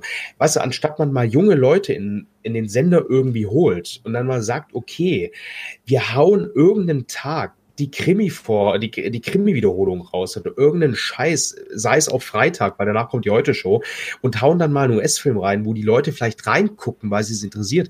Nein, es muss Krimi, es muss natürlich Krimi laufen, es muss ein Magazin laufen, es muss eine Doku laufen und das, daran siehst du, wie das ZDF tickt, immer noch leider. Nee, nee, Moment mal. Also da muss ich jetzt mal wirklich einhaken. Also ich meine, gut, ZDF, wir müssen uns nicht darüber unterhalten, dass das halt, ich meine, wir, wir dürfen nicht vergessen, das ZDF wurde gegründet, ja, quasi von der CDU, wenn man das so möchte, ja, äh, um die, um den um die total krass linke und aufmüpfige ARD zu konterkarieren, okay? Also ich meine, äh, einfach nur um das Mindset ja, klar zu machen. Aber, aber, aber es ist jetzt ja nicht so, dass in den letzten, sagen wir mal, 15, 10, 15 Jahren äh, das ZDF und das ARD und auch die ganzen Privatfernsehsender und so es ist ja nicht so, dass sie sich nicht interessiert hätten für junge Leute. Das Problem ist nur, dass junge Leute sich dann alle zusammengetan haben, sich haben von Mediakraft irgendwie beraten lassen und Mediakraft ist dann zu diesen Sendern hingegangen und als die dann die Sender gefragt haben, ja, wie kriegen wir denn junge Leute, haben sich ja die Leute von Mediakraft hingesetzt und gesagt, tja, YouTube ist das neue Fernsehen. so, ja, und dann haben die halt eben gesagt, alles klar, dann machen wir jetzt halt hier Funk, äh, das ist dann online und so weiter und vielleicht auch irgendwie auf ARD irgendwas, hier Neo oder ZDF Neo oder was auch immer. Ja, aber also auf gar keinen Fall kommt das mal ins echte Fernsehen. So, und damit war, war gut. So, und jetzt beschäftigen sich die sich natürlich nicht mehr mit jungen Leuten, weil die wollen ja nur YouTube machen. Die interessieren sich ja nicht für Fernsehen, Punkt. Ja, aber äh, die, die wollten sich auch schon vor, vor Ja, natürlich als, nicht. Als ich beim, bei, beim NDR gearbeitet habe, ja. ähm, also bei einer Fernsehproduktion, die für den NDR gearbeitet weiter. Da, hat, äh, da haben wir, wir für ARD Ratgeber Technik Sachen vorgeschlagen und da habe ich gesagt, lass uns doch was über, damals war gerade im Schwunge hier Verkauf der UMTS-Lizenzen. war halt gerade Dings. Und dann, so, was bedeutet das? Und dann hätte das schon mal aufdröseln können, den Leuten erklären können, was die Internetzukunft auch mobil irgendwie vor sich bringt. Ach, unsere Zuschauer sind alle 60 plus, das interessiert die nicht. Lass uns doch noch mal einen Beitrag machen, dass Kreditkarten total unsicher sind. Das machen wir eigentlich jedes Jahr seit den 80er Jahren. Kreditkarten sind total unsicher. Du denkst so, ja komm, leg, leg dich gehackt. Naja, Obwohl ich sagen muss, ähm, bei mir ist es ein Stück weit immer noch Nostalgie. Wenn ich Mittwochabends äh, Aktenzeichen XY gucke, äh, kennt ihr ja alle natürlich, ne? Diese treibende Musik in diesen äh, Einspielfilmen, die im Grunde unter Verdachtsfälle-Niveau sind, schauspielerisch gesehen.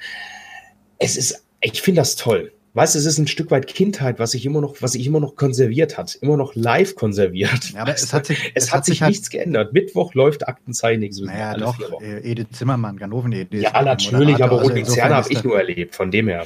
Also für mich hat das, für mich ist das indiskutabel geworden in dem Moment, ja. wo Ganoven Ede rausgegangen wir, ist. Und, ähm, wir, wir, wir fransen aber wirklich aus, Leute. Also wir, ich habe ich hab heute schon zu Benny gesagt, was wir auf jeden Fall machen können, gerne nächste Woche oder auch nochmal die Woche drauf. Ist jetzt erstmal noch Corona, wir haben ja jede Menge Zeit. Ähm, wir können gerne nochmal äh, einfach eine Fernsehedition machen, wo äh, Batz dann von dem Horror, den er im Fernsehen begegnet, erzählt. Und dann kann Benny uns erzählen, was wir eigentlich hätten tun sollen, was viel, viel besser im Fernsehen gewesen wäre.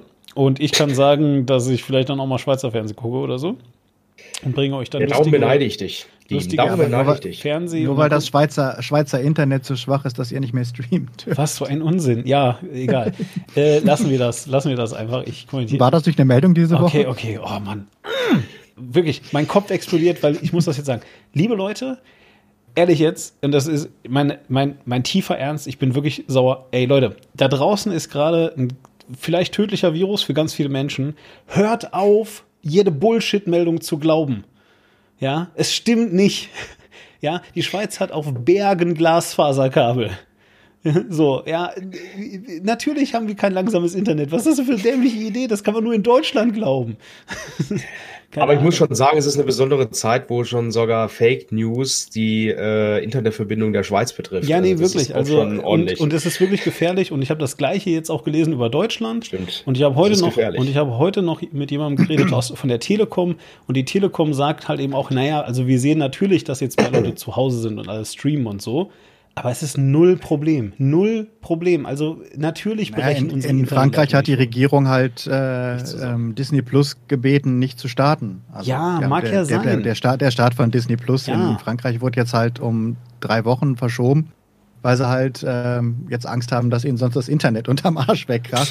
In Deutschland sagen die Leute halt irgendwie alles, alles kein Problem, aber trotzdem hat die EU ja ähm, sowohl Disney Plus, äh, YouTube, Netflix, Amazon, alle streamen jetzt, äh, ich glaube noch nicht mit reduzierter Auflösung, aber in äh, reduzierter Bandbreite was man auch tatsächlich sieht. Ja. Ich, ja. ich sage euch einfach nur, seid wirklich einfach, also das geht jetzt nicht nur an euch, weißt du, sondern auch an alle, die hier zuhören und so weiter. Versucht wirklich einfach mal gerade ein bisschen euch zurückzunehmen und äh, nicht alles, was irgendwie ein cooler Witz ist oder sowas, äh, ist vielleicht gerade sinnvoll in so einer Zeit, wo Leute ernsthaft Probleme haben, fucking Klopapier zu kaufen, weil sie aus irgendeinem dämlichen Grund der festen Überzeugung sind, dass das äh, rausgehen offensichtlich gleichbedeutend ist mit den ganzen Tag fressen und scheißen. ja, also, also ja, aber das ist auch das Schöne. Du konntest doch nicht einfacher die Welt retten als heutzutage, indem du einfach daheim bleibst, einfach auf zu Hause Couch bleiben. sitzt einfach zu Hause bleiben. Ich kann das nicht oft genug sagen. Aber, aber, aber nicht nur die Welt retten, also nicht nur die Welt retten, sondern es ist wirklich. Die Menschheit, du hast recht. Ne, ja, aber, aber, aber, es ist halt, aber es ist ja nicht nur das, sondern es ist wirklich so.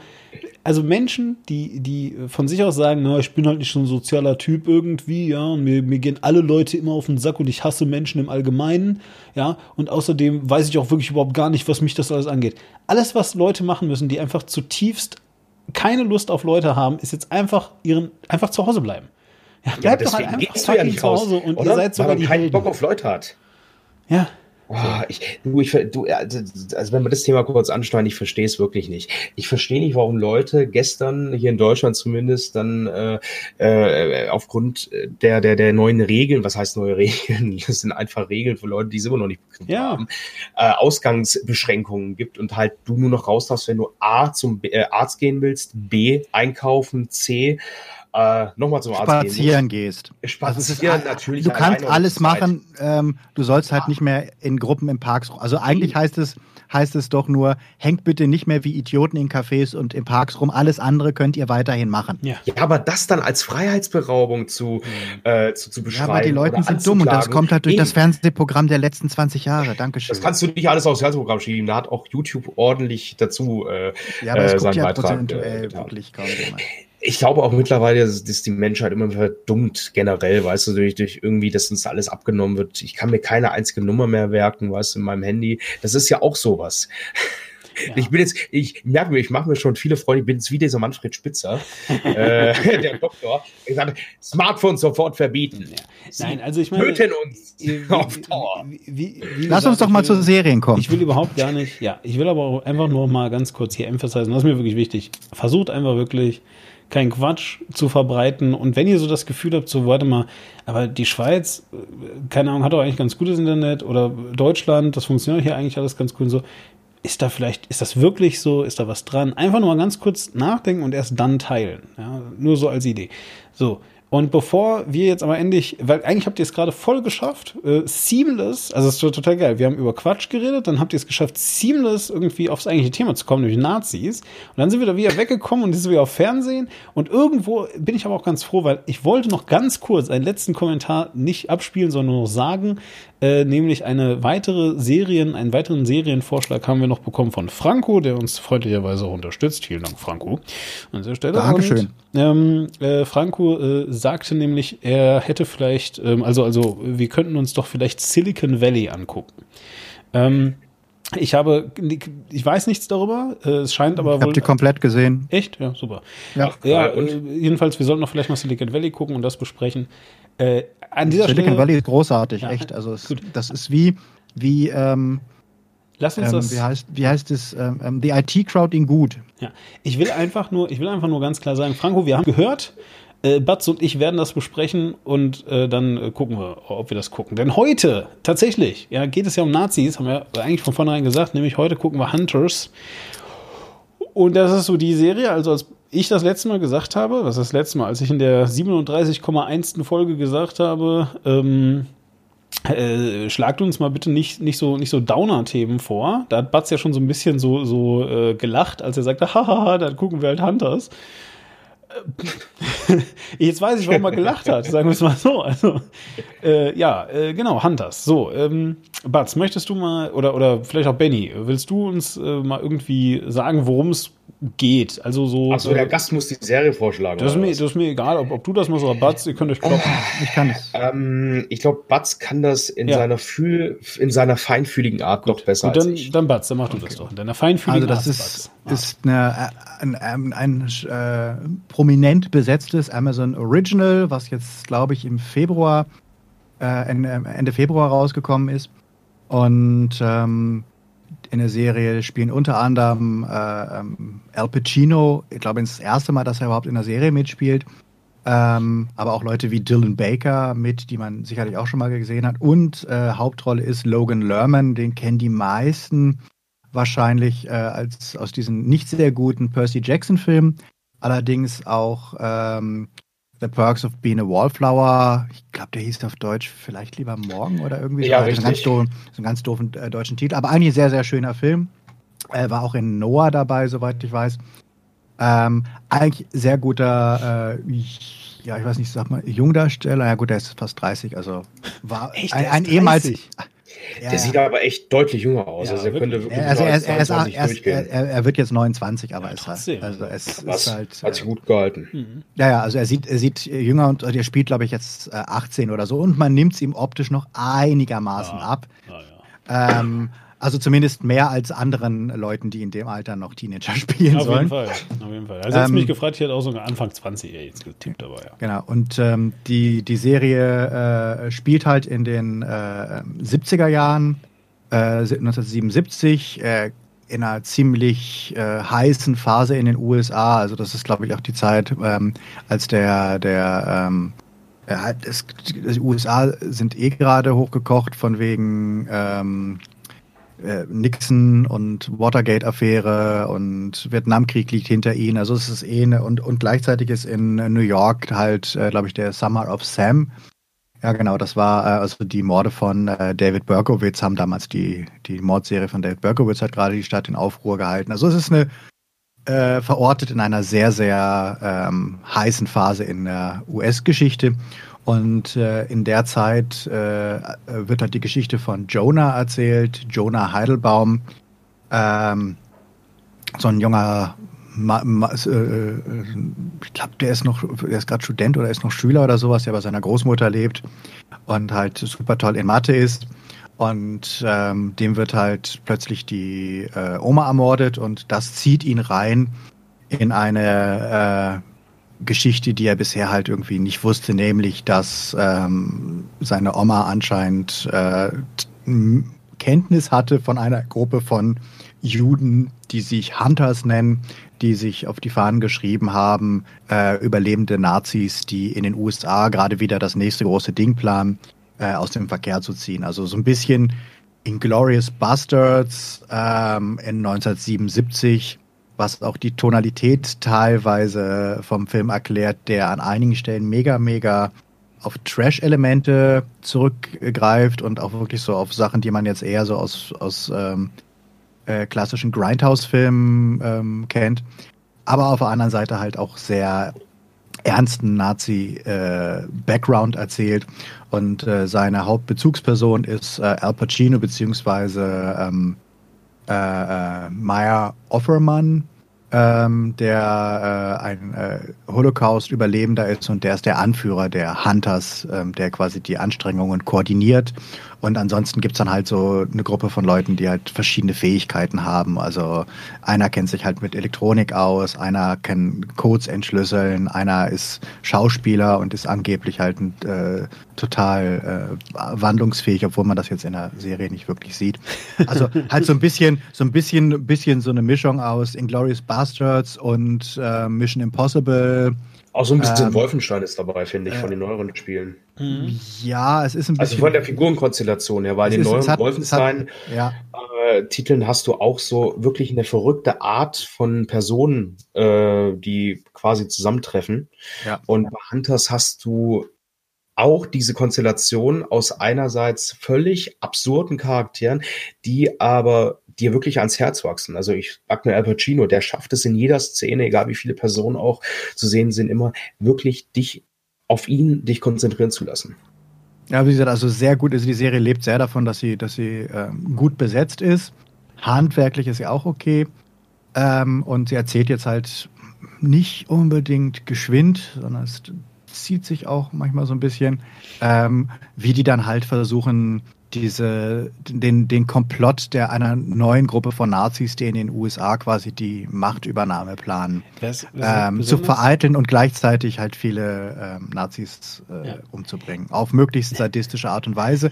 Konterkariert ja. wird das Ganze ähm, mit, äh, werden diese völlig überkandidelten Sachen mit eher realistisch gehaltenen Szenen aus Auschwitz, wo halt auch auf sehr sadistische Art und Weise ähm, Nazi-Gräuel äh, an, an Juden, aber auch halt an anderen Internierten in, ähm, in den Vernichtungslagern, äh, gerade in Auschwitz, glaube ich, auch gezeigt wird. Ja, was, was ich ähm, äh, hier, äh, äh, toll, jetzt habe ich vergessen, was ich sagen wollte. Ja, egal, gut, jetzt ist weg. Ähm, wo du es auch gerade ansprichst, es gab ja diese Szene oder diesen äh, Ausschnitt, diese Sequenz äh, mit dem Schachspiel, die ich sehr, sehr ähm, beängstigend, aber auch interessant zugleich fand, die ja für viel Furore gesorgt hat, wo äh, sich Experten und auch Historiker beschwert haben, dass ja diese Serie im Grunde das alles ausnutzt. Und äh, ich habe letztens auch die Spiegelkritik gelesen, die diesen ähm, ja, ein Stück weit auch Juwel des Streaming-Markts, weil es eben was ganz anderes ist, was du nicht an jeder Straßenecke bekommst, sozusagen.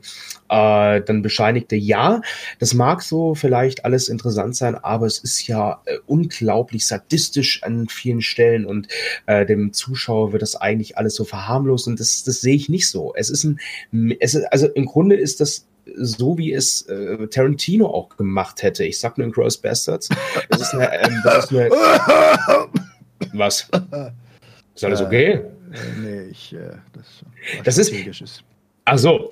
Ja, bei mir, ich habe das halt so gesehen, dass es halt eher so ein wirklich sehr, sehr, sehr überzogene ähm, eine sehr überzogene Jagd ähm, auf, die, auf, die, auf die Antagonisten sind, weil du hast halt das Gefühl, oder die sind echt abgrundtief böse und nur böse. Und das ist halt quasi, es, mhm. es, es gibt nicht grau und äh, ähm, es gibt keine Grauschattierung, sondern gut und böse, mhm. weiß und schwarz. Und das finde ich doch sehr interessant. Noch, äh, noch eine Sache zum Pacing. Jetzt habe ich nämlich auch wieder, was ich gerade sagen wollte. Und zwar ähm, was, also das Ganze wird auch noch ganz geil dadurch unterstützt, dass ähm, ich habe noch nicht alle Folgen gesehen, aber jetzt die ersten sechs zumindest so und äh, immer so entweder am Ende oder am Anfang, je nachdem äh, oder irgend, also so pr prinzipiell jedenfalls äh, liest äh, der äh, der der Jonah, also das ist quasi der Hauptcharakter. Ähm, äh, der äh, liest halt eben immer so dieses, dieses Tagebuch von seiner verstorbenen Großmutter.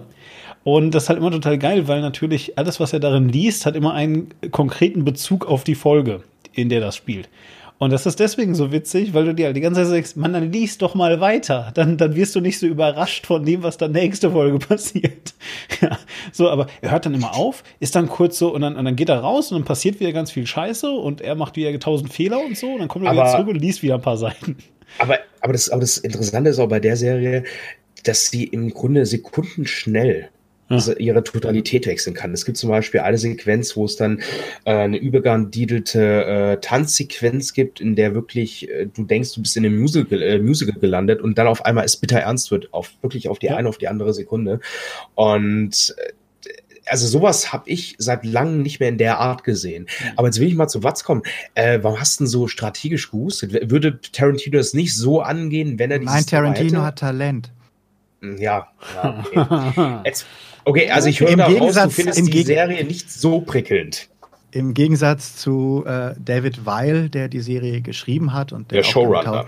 Der auch, äh, ja, der auch damit hausieren geht, dass, dass er ja auch ähm, äh, Verwandtschaft hat, die im Holocaust ähm, umgekommen ist. Ähm, und das auch, glaube ich, so ein bisschen als, als Rechtfertigung nimmt, warum äh, die Serie halt, also warum er quasi alles machen kann, was er möchte. Äh, und auch damit die, die durchaus gerechtfertigte Kritik vom, glaube ich, äh, ähm, Auschwitz Memorial, Memorial, Auschwitz Memorial äh, abgeschmettert hat. Ähm, ich, Mit welchen ja, Worten eigentlich? Ich habe das nicht so richtig mitbekommen. Ja, er meinte halt, er hätte halt äh, ähm, ähm künstlerische äh, äh, Freiheit. Also die, letztlich haben sie ja nur gesagt, warum musst du eine echtes, ein echtes Vernichtungslager nehmen, ähm, und damit quasi äh, ähm, weiteren äh, äh, ähm, Spekulationen auch, also weil es halt immer wieder Leute geben, also weil, weil sie halt sehr, sehr viele Sachen in der Serie drin haben, die einen wahren Hintergrund haben. Genau. Also es gibt auch eine, mhm. es gibt auch eine Verschwörung in der Serie, die eine wichtige Rolle spielt die halt äh, real ist, die halt also darauf, wo es halt darum geht, dass die, dass die Amis halt ganz viele Nazi-Wissenschaftler zu sich geholt haben und denen quasi neue Identitäten gegeben haben und ähm, dem äh, ähm, ermöglicht haben. War das die Operation Paperclip oder? Das war die Operation Paperclip und die Operation Paperclip ist legit, die hat es wirklich ja. gegeben. Und wenn du in diesem Bereich operierst, dann ist es natürlich heikel, wenn du ähm, dich dann ähm, an vielen Sachen halt äh, dir zu viel ähm, Artistic License nimmt. Hätten sie jetzt gesagt, wir erfinden ein Vernichtungslager, ähm, äh, dass, es, dass es so nicht gegeben hat, wo halt jeder wüsste, ah, okay, das ist das fiktive Vernichtungslager, von dem da was erzählt hat, wo es irgendwie äh, keine echten Toten gegeben hat, dann hätte das Ganze vielleicht noch anders ausgesehen, aber sie haben sich jetzt halt ähm, dazu entschieden, ausgerechnet das bekannteste Vernichtungslager überhaupt, nämlich Auschwitz zu nehmen, wo auch sehr gut und sehr klar dokumentiert ist und wo halt eh schon bestialischste Sachen äh, stattgefunden haben, wo man sich jetzt nicht noch äh, Sachen au eigentlich ausdenken müsste, die äh, cineastischer sind, weil es halt irgendwie geiler aussieht, wenn man das Ganze wie so ein, wie so ein James Bond äh, äh, Bösewicht-Plot irgendwie Ja, weil inszeniert. du gerade jetzt Operation Paperclip da so rausgenommen hast, wollte ich einfach nur mal ganz kurz sagen. Also die Hauptkritik vom Auschwitz Memorial ist halt immer folgendes. Also, wie du schon sagst, ne, äh, äh, Operation Paperclip ähm, ist halt eh schon eine, eine Geheimdienst-Sache, ja, und dann ranken sich da jede Menge Gerüchte drumherum und so.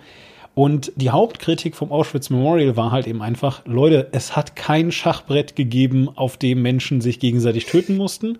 Ähm, hier sind jede Menge richtig schlimmer Dinge passiert. Ihr müsst euch nicht noch mehr Dinge ausdenken, die es aber gar nicht gegeben hat, Komma, weil, mhm. und jetzt kommt nämlich der große, wichtige Punkt, wir dürfen nicht vergessen, ja, dass wir immer noch in einer Gesellschaft leben, wo es wirklich Menschen gibt, die äh, allen Ernstes in Deutschland halt nicht in der Öffentlichkeit, weil es da verboten ist, aber die allen Ernstes in Zweifel ziehen, dass es überhaupt jemals Konzentrationslager gegeben hat und ja. dass überhaupt mhm. jemals eine Judenvernichtung stattgefunden hat. Ja, aber beides, natürlich sind solche Menschen kurz, beides, beides ist natürlich totaler Quatsch. Natürlich hat es das gegeben und natürlich ähm, war Auschwitz ein Lager. Alles, was das Memorial halt sagt, ist, ja, ähm, es hilft uns überhaupt gar nicht, wenn ihr euch jetzt Sachen ausdenkt, die ihr einflechtet in, in, in einige tatsächlich reale Dinge. Ja, weiß ich nicht, wenn die an, an dem Tisch sitzen und äh, keine Ahnung, einige der Gefangenen müssen andere tätowieren oder sowas. Ja, das mag ja vielleicht sogar genauso passiert sein. So, aber wenn man das halt eben total mischt und man kann gar nicht mehr unterscheiden, was davon ist jetzt real und was nicht, dann ist das halt eben auch echt nicht hilfreich, um das Andenken quasi zu bewahren. Das ist das Hauptproblem. Ja, und vor allen Dingen, wenn man halt wirklich auch echte Sachen und die Sache, also die Serie ist ja jetzt äh, wirklich nicht subtil. Also sie haben ja dann immer so zwischendurch so kleine Werbeclips, wo dann irgendwelche Schweinereien erzählt werden und dann, äh, ihr könnt es nachgoogeln, es ist wirklich so passiert. Das heißt, die Serie gibt sich an vielen Stellen auch Mühe zu sagen, das ist wirklich passiert, das ist kein Gedöns, was wir uns erzählen. Und es ist ja auch tatsächlich ganz interessant. Also ich sage mal, eine Serie, die grundsätzlich ähm, Sachen, die noch nicht so im allgemeinen Bewusstsein sind, die aber belegt wirklich passiert sind, mhm. ähm, Leuten vermittelt, finde ich ja tatsächlich eine, eine gute Sache, dass du halt sowas ähm, sagst. Und klar, Operation Paperclip ist relativ bekannt und gab es auch schon Filme und alles Mögliche drüber. Aber trotzdem hat es nicht jeder auf dem Schirm und ich finde es da auch gar nicht schlimm, dass sie das ähm, in so eine, eine Handlung mit fiktiven Figuren einflechten der Umgang und wie sie es machen, finde ich, ist halt. Ähm, ich hatte echt die Hälfte der, der Folge ähm, irgendwie die, die, die, die Facepalm, weil ich halt einfach gedacht habe, wie kann man so wie kann man so sehr Tarantino cosplayen wollen und so ja. cool und so edgy wie, wie Tarantino sein wollen und die Serie strotzt wirklich an jeder Ecke und das und sie ist aber nicht durchgängig. Sie hat keine durchgängige Tonalität. Also dass du jetzt, ähm, dass du sagen kannst, ähm, du weißt, wo sie sich bewegt. Also Tarantino mhm. hat halt bei Inglorious Bastards eine relativ durchgängige Tonalität, die zwischen bitteren, suspense, ernsten Momenten, wie der Moment mit Christoph Waltz in der Hütte am Anfang, äh, und den more outlandish Momenten am Ende auch wechselt und wo dann auch ein, eine Progression gegeben ist, die das Ganze macht. Aber er wechselt nicht plötzlich in die Tonalität, die er bei, bei Grindhouse hatte. Also er, es ist nicht plötzlich, dass sich das Ganze, dass sich, dass sich Inglorious Bastards plötzlich anfühlt äh, wie Death Proof oder dass, dass plötzlich lustige Einblendungen kommen und sagen, das ist der geile Nazi der jetzt geile Musical-Nummern singt, während er. Ja, eben, aber das ist und, ja auch. das ist, das ist, das ist wirklich das, was, was mich bei der Serie wahnsinnig äh, nervt, dass sie, dass sie versucht, ähm, äh, diese, diese wirklich Exploitation-Momente mit allem, was das bietet, mit Musikeinsatz, mit schrägen Kamerawinkeln, mit Einblendungen, mit Off-Text, der plötzlich einen lustigen Gag macht und mit Musical-Nummern. Kann man alles machen.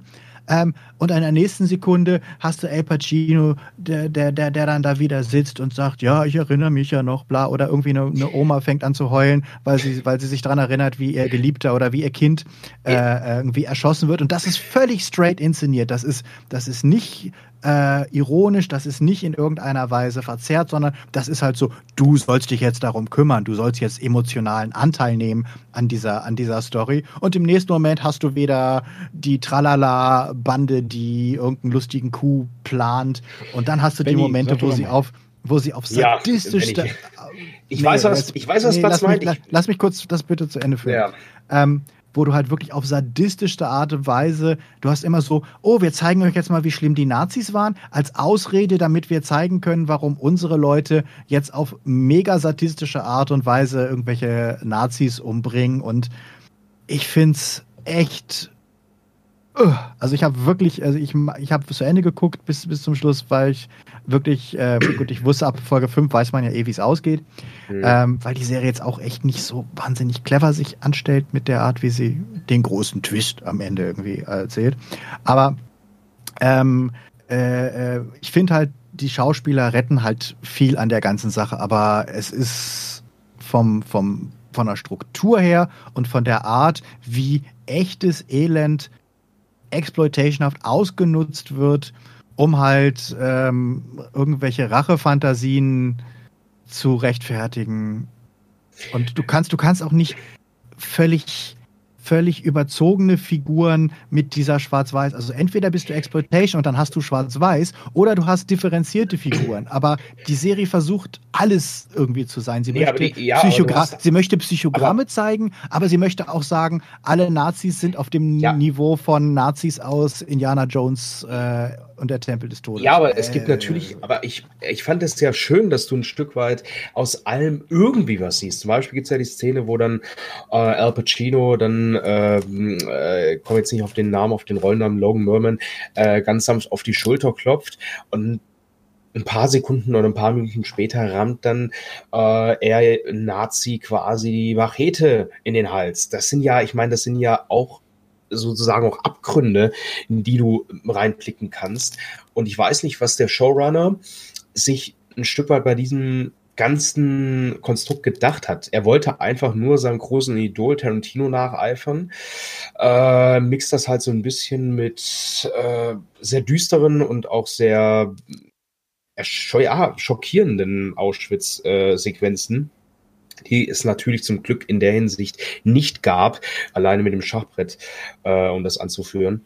Aber du hast recht, auf der einen Seite weiß sie nicht, was, weiß die Serie nicht, was sie will. Und sie, und sie hat auch nichts wiederum, zu sagen. Also ich nee, glaube, das, das Schlimme ist, die Serie hat auch inhaltlich eigentlich nichts zu sagen. Ja, aber versucht sie allen es recht zu machen. Das ist auf der einen Seite ganz nett, weil du für jeden irgendwas hast. Auch für irgendwelche Musical-Leute, die dauernd sagen, ey, na, passt doch eine Musical-Nummer, kommt, keine Angst, da kommt eine. Aber Ah, es ist schwierig, es ist echt schwierig. Ich weiß auch nicht, wie man in Staffel 2 dieses Konstrukt oder dieses Konzept weiterführen will, weil es gar keinen Sinn macht an vielen Stellen. Es muss man, also ich glaube, man muss sich dann wirklich Gedanken machen, ob man entweder diesen Weg weitergeht und es noch ähm, noch verrückter und noch ein bisschen absurder gestaltet, was aber schwer ist, weil es eben sehr absurd schon ist.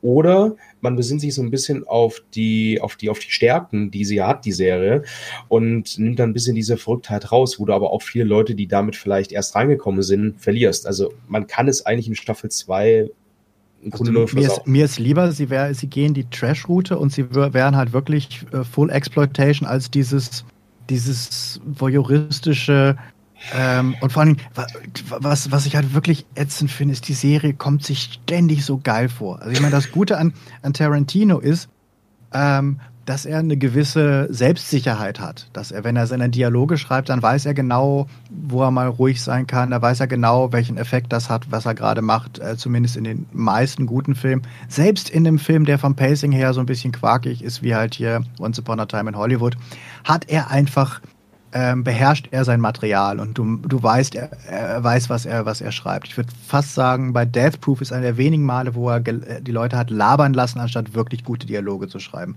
Aber ansonsten beherrscht er wirklich sein, sein Material. Und der, der, der Typ hier, der David Weil oder auch seine anderen Autoren, ich habe das Gefühl, die sind ständig so dieses, bin ich nicht cool? Bin ich nicht cool? Also, die kommen mir vor wie Prinz William damals, als er in einer Nazi-Uniform zur Party gegangen ist, weil er, weil er cool und Das war Prinz Harry an der Stelle. Ja, oder Prinz Harry, ja, Entschuldigung. Sonst ähm, kommen die Anwälte, ne? Also ja, ja. Das, das, das, das, weißt du, so dieses, dieses Gepose und dieses, ich bin doch geil und ich bin doch total edgy. Guck mal, was ich mich traue. Guck mal, was ich mich traue. Das hat sowas, ich glaube, der ist halt auch noch nicht so alt, der David Weil. Der ist wahrscheinlich irgendwie gleich 26 oder irgendwas in der Richtung. Also, er hat noch sehr diesen Drang, ähm, sich als den geilsten und den provokantesten und guck mal, guck mal, was wir uns trauen, guck mal, wie ähm, provokant wir sind. Mal. hier, äh, gut, dass du jetzt gerade gesagt hast, wie alt der vermutlich ist. Ich erinnere mich, und ich meine, ich bin natürlich nicht David Weil, ja, aber äh, also offensichtlich bin ich das nicht, liebe Zuhörer, falls ihr das bis eben noch dachtet. Aber ähm, äh, es muss auch bei mir so um die, um die 26 gewesen sein. Oh, jetzt werden die alten Kamellen rausgeholt. Ich bin gespannt. Ja, ja, nein, pass auf. Und zwar habe ich nämlich damals, damals war Twitter noch so, ähm, wie soll ich sagen, äh, so. Damals ist Twitter noch SchudiVZ, ne? Äh, nee, aber damals war Twitter halt noch so gestrickt, dass Leute wirklich auch dann gelesen haben, was du schreibst, wenn du nicht ein Celebrity bist. So, und ähm, ich weiß nicht, ob ich wirklich 26 war, aber jedenfalls, ich war auf jeden Fall irgendwo Mitte 20 rum, ja. Und ähm, damals äh, war diese, dieses, dieses ACTA, diese ACTA-Demos waren da und wir haben versucht, das da irgendwie zu hören und so. Und am Ende jedenfalls äh, wurde ACTA so nicht verabschiedet. Ich meine, wir wissen, das kam dann ja alles dann doch noch und so, aber jedenfalls, also ACTA wurde quasi begraben, zumindest mal unter diesem Namen. Und ich weiß noch, wir alle haben dann voll Party gemacht und so weiter. Und ich habe mich dann dazu verstiegen, auf Twitter zu schreiben, ja, ähm, boah, voll super. Ich weiß jetzt, und das ist ein Zitat von mir selber, ja. Ich habe als geschrieben, jetzt weiß ich, wie sich die Leute beim Mauerfall gefühlt haben müssen. Punkt, Punkt, Punkt. So, und äh, wenn man natürlich jetzt auch nur einmal eine Sekunde drüber nachdenkt und sich überlegt, was sich da, äh, ne, also ich meine, es gab halt Leute, die sind gestorben, ja, um irgendwie aus der DDR zu fliehen und so weiter. Ja, ja und das hat überhaupt nichts mit irgendwie, und das hat nichts mit, mit Internet, äh, ich darf jetzt YouTube-Videos machen, bla zu tun, ja. Das ist eine absolute, aber solche Dinge schreibt man, wenn man halt 26 ist. So, und wenn man 26.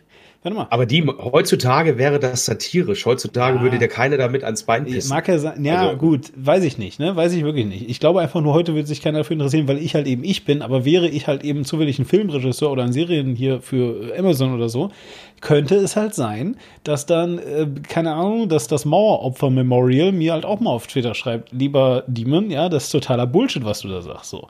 Und wenn ich dann, wenn das Einzige, was mir dann halt einfällt, irgendwie ist, ja, ich habe halt aber auch künstlerische Freiheit, dann ist das, also tatsächlich, äh, erklärt das einiges für mich. Ich habe eine Oma, die auch in der DDR gelebt hat, müsstest du dann sagen. Was? Stimmt. Du müsstest, du müsstest sagen, ich habe eine Oma, die auch in der DDR so, genau. Ich, ey, Entschuldigung, so, ich, ich habe eine Oma äh, und dessen Vater und wie auch immer. Genau, und noch so ein 50-Sekunden-Video, wo du sagst, ich weiß, wie es ist. Genau, richtig, genau. Das zu ja. fühlen. Der ist übrigens Aber 31. Das, ich habe gerade okay, hab gerade mal gegoogelt, der, der gute. Äh, ich hätte mir auch gedacht, 31. 25 sieht dort deutlich aber, älter aus. Aber, Wenn er hat doch schon viel gesoffen. Also, aber es ist halt für einen Showrunner, ist für einen Showrunner halt schon sehr jung. Ja.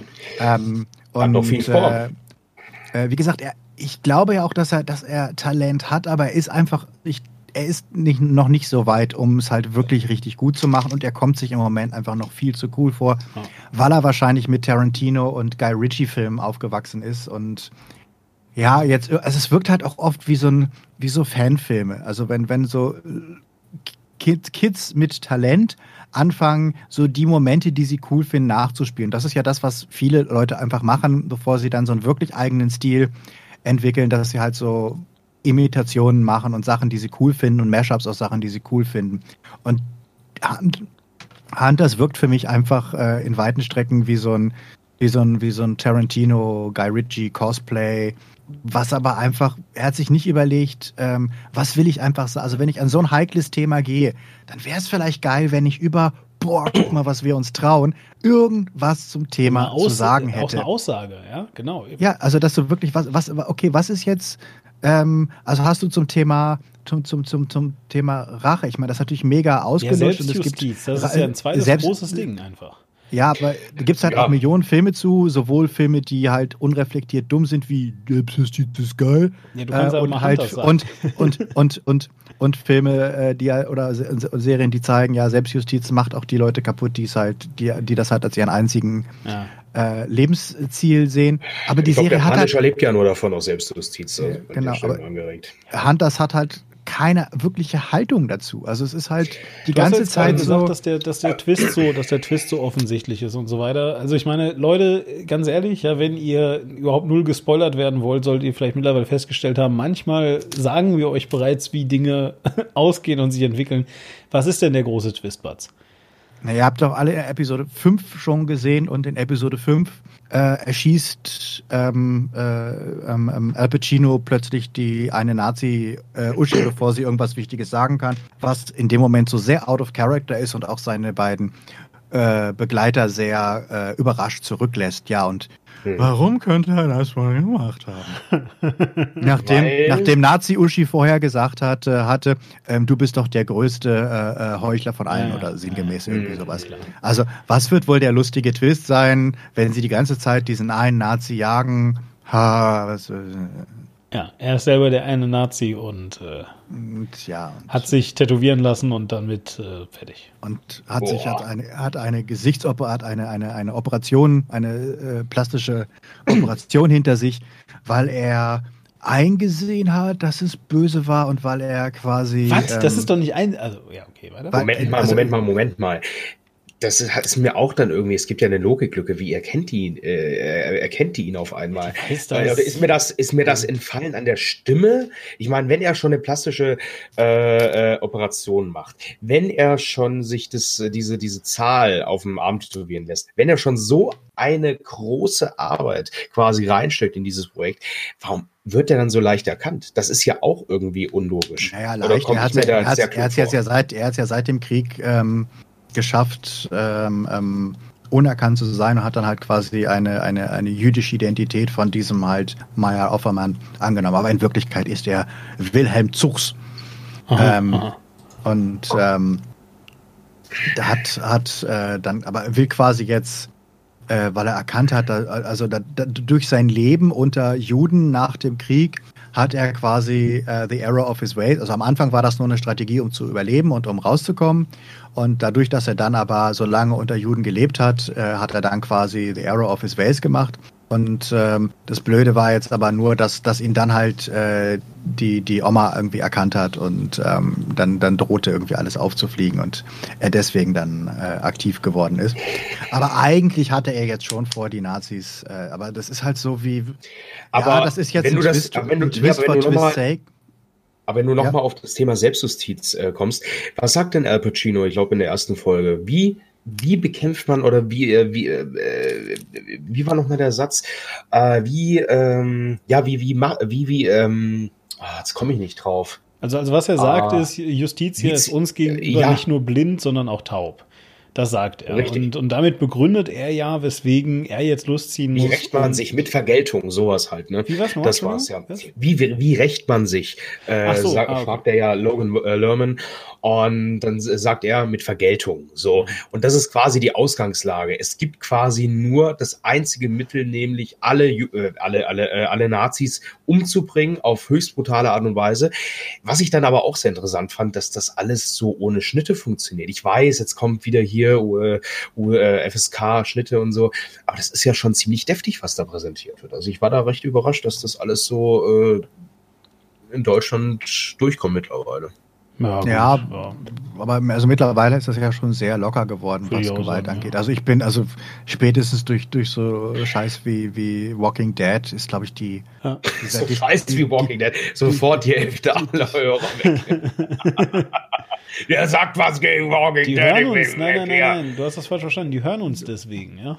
Ach so, ihr seid, also, ihr seid einfach edgy. Ah, okay, gut. Ich, ich, ich, ich glaube, so wie sich die Quoten von Walking Dead entwickeln, ist es wahrscheinlich, ich bin ist wahrscheinlich, dass es, ausgestiegen, das, als sie auf den Gleisen waren. Ich weiß nicht, wie ihr da. Wir sind Waldorf und Stettler der Podcast-Community. Also, ich, bin, bei, ich, bin am, am Anfang, ich bin am Anfang von Staffel 2 ausgestiegen, bin dann nochmal eingestiegen von, von, von Walking Dead und äh, habe mir, hab mir dann nochmal Staffel 3 und ein bisschen was von Staffel 4 gegeben, weil die Leute meinen, ja, dann wird es wieder besser. Staffel 2 wäre scheiße gewesen, aber dann wird es besser. Und ich fand ja schon Staffel 1 nicht gut. Ähm, was? Staffel, war, Staffel 1 war die beste. Warum? Es war eine strengende Geschichte, die erzählt wurde. Fertig. Ja, aber die halt echt lahmarschig hoch drei. Und es ist ja nichts, es ist ja wirklich nichts passiert. Und ich, ich musste am Anfang von, von Staffel 2 musste ich nochmal äh, gucken, wer die Leute sind, weil ich dachte, oh, sie haben eine komplett neue Besetzung. Nein, war keine neue Besetzung. Ich fand die einfach, ich fand die, ich fand die, einem, ich fand die einfach so un, un also außer den, den langweiligen äh, äh, Sheriff habe ich mir keinen gemerkt, ähm, dass ich die wirklich nochmal nachgucken und dachte, ach so stimmt, die waren alle da. Ich hatte sie nur vergessen, weil sie so langweilig Lass aber jetzt der Governor, wie fandest ja, du die Figur nicht. des Governors? Ja, okay, gut. Ja, lass, ähm, lass mal bei Hunters bleiben hier also. Ja. Oh, Aber für Al Pacino war es eine sehr schöne Rolle, muss man sagen. Also, äh, wie gesagt, Schauspiel schlechter schauspielerisch hat er, hat, hat, hat, hat, hat die viele Sachen und das ist auch der einzige Grund, warum ich es geguckt habe. Und ich fand, es gibt dann so ein paar Folgen, die halt so mal ein bisschen, wo es dann auch mal vorangeht. Also die Serie schleppt sich halt auch echt mit oh. vor und zurück hin. Aber es, es gibt da mal so Folgen, wo dann, oh, jetzt müssen wir mal eine Bombe entschärfen und äh, da, wo du denkst, oh, jetzt fängt mal Plot an, jetzt fängt mal, mal wirklich Plot an und jetzt dümpelt das nicht so, so, so vor sich hin, wie es ähm, äh, in vielen Dings. Und das, das, das fand ich dann äh, auch tatsächlich ganz, ganz spannend, wenn es dann halt so, oh, wir müssen, also wo, wo das Ganze in diese Richtung Mission Impossible geht, so einer schleicht sich da rein und spielt die Rolle von dem und dem. Also wo ich denke, hey, das ist eigentlich das, was ich mir für die gesamte Serie mehr gewünscht hätte. Das ist quasi quasi wie so ähm, Nazi-Killer äh, meets Mission Impossible. Und so wurde die Serie auch so ein bisschen verkauft. Aber ähm, ich finde es echt schlimm, dass es mitten in der Serie einen Durchhänger gibt. Also Staffel, äh, Staffel, äh, Episode 3. Ähm, ich weiß nicht, gab es mittendrin einen Durchhänger? Du hast irgendwie das Gefühl ja, gehabt, total, die haben total, alles ja. fallen gelassen, was irgendwie gut war und danach kriegt sie zum Glück wieder die Kurve. Aber Vor allem das, guck mal, was, was ich mir mittlerweile bei Serien halt immer anschaue, ist, also bevor ich sie anfange, wie viele Folgen gibt's eigentlich? Natürlich einmal, damit ich ungefähr weiß, wie viel ich mir antun muss, ja, und auf der anderen Seite aber halt eben auch einfach, wirklich auch erstmal aus Interesse. Und ähm, wenn ich mir dann teilweise so, so äh, ich, ich glaube, es war die sogar erste Staffel von The Expanse oder so und dann 13 Folgen, ich so, boah, boah, bestimmt ist das nur äh, zwei Folgen Plot und der Rest ist dann Durchhänger. Und dann schaffen die das halt wirklich einen guten Plot zu machen. So, aber ähm, ich frage mich wirklich, warum machst du eine Folge? 13, äh, Entschuldigung, eine Staffel, 13, äh, nee, Entschuldigung, 10 Folgen hat Hunters, die erste Staffel. Äh, die erste eine Stunde 30, weil es Pilot ist, okay. Und danach jede mindestens eine ah, Stunde. Die, er, die erste ist echt viel zu lang. Ja, viel ja, zu lang, wirklich. So. Und, ja dann, und dann aber jede, jede Folge nochmal wieder eine Stunde, eine ganze Stunde. Äh, teilweise eine Stunde vier, eine Stunde acht, aber es sind Minuten Kleckerbeträge, so, ja. So, aber ähm, trotzdem. Und ich frage mich, warum machst du das, wenn du nach äh, gefühlt Folge 4 schon nichts mehr zu erzählen hast? Ja.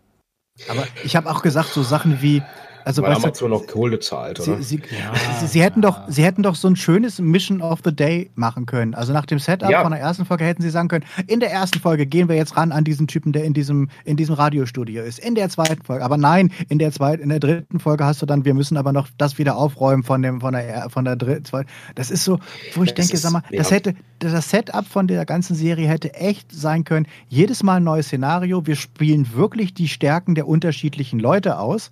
Also halt wirklich, du bist immer der, der, der das machen muss. Wir müssen da reinkommen, wir müssen versuchen, neue Rollen zu spielen. Welche Rolle spielt der Junge? Wie können seine Mathe-Talente mal wirklich eingesetzt werden? Also, dass, dass man wirklich das Gefühl hat, ähm, das ist, so, ein, ist so, eine, so, eine, so eine schöne, aber auch deswegen unterhaltsamere Serie, wo es darum geht, ähm, Nazis kalt zu machen. Und dann gibt es vielleicht einen B-Plot, der noch unten drunter läuft. Aber Was stattdessen aber, haben sie. Ja.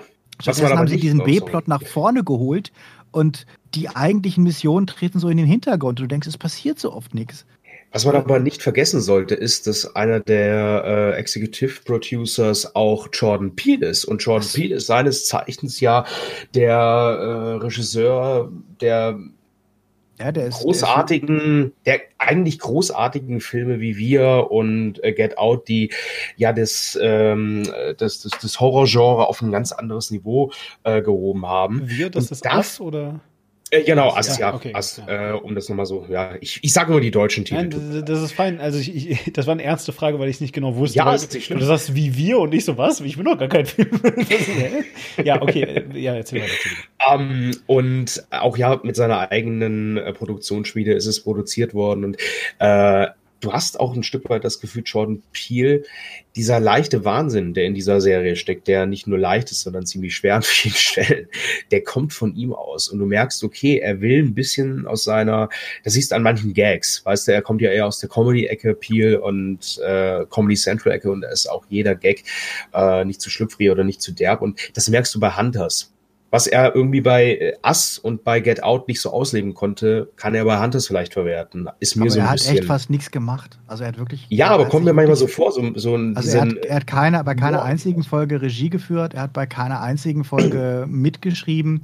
Ähm, und er war aber er könnte, ja, weiß, er könnte ja in beratender ja, Tätigkeit als, äh, gewesen ich hab, sein. Ich weiß es nicht, weil er ist eigentlich gut. Also er hat eigentlich ein, finde ich, sehr genaues Gespür für Inhalt und wie du halt auch, wie du halt auch ähm, ähm, äh, Subtext und wie du Sachen reinbringst. Und natürlich hat er ein Comedy gespürt, das hat er aber auch in den abstrusen Momenten von, von, von Get Out, ähm, wenn er da auf dem, in den Partyszenen noch irgendwie die typischen äh, äh, Lipdem-Plattitüden von, von, von äh, gegenüber Schwarzen und so dieses, ah, ich hätte auch Obama ein drittes Mal gewählt, wenn ich gekonnt hätte. Weißt du, so diese Scheiße.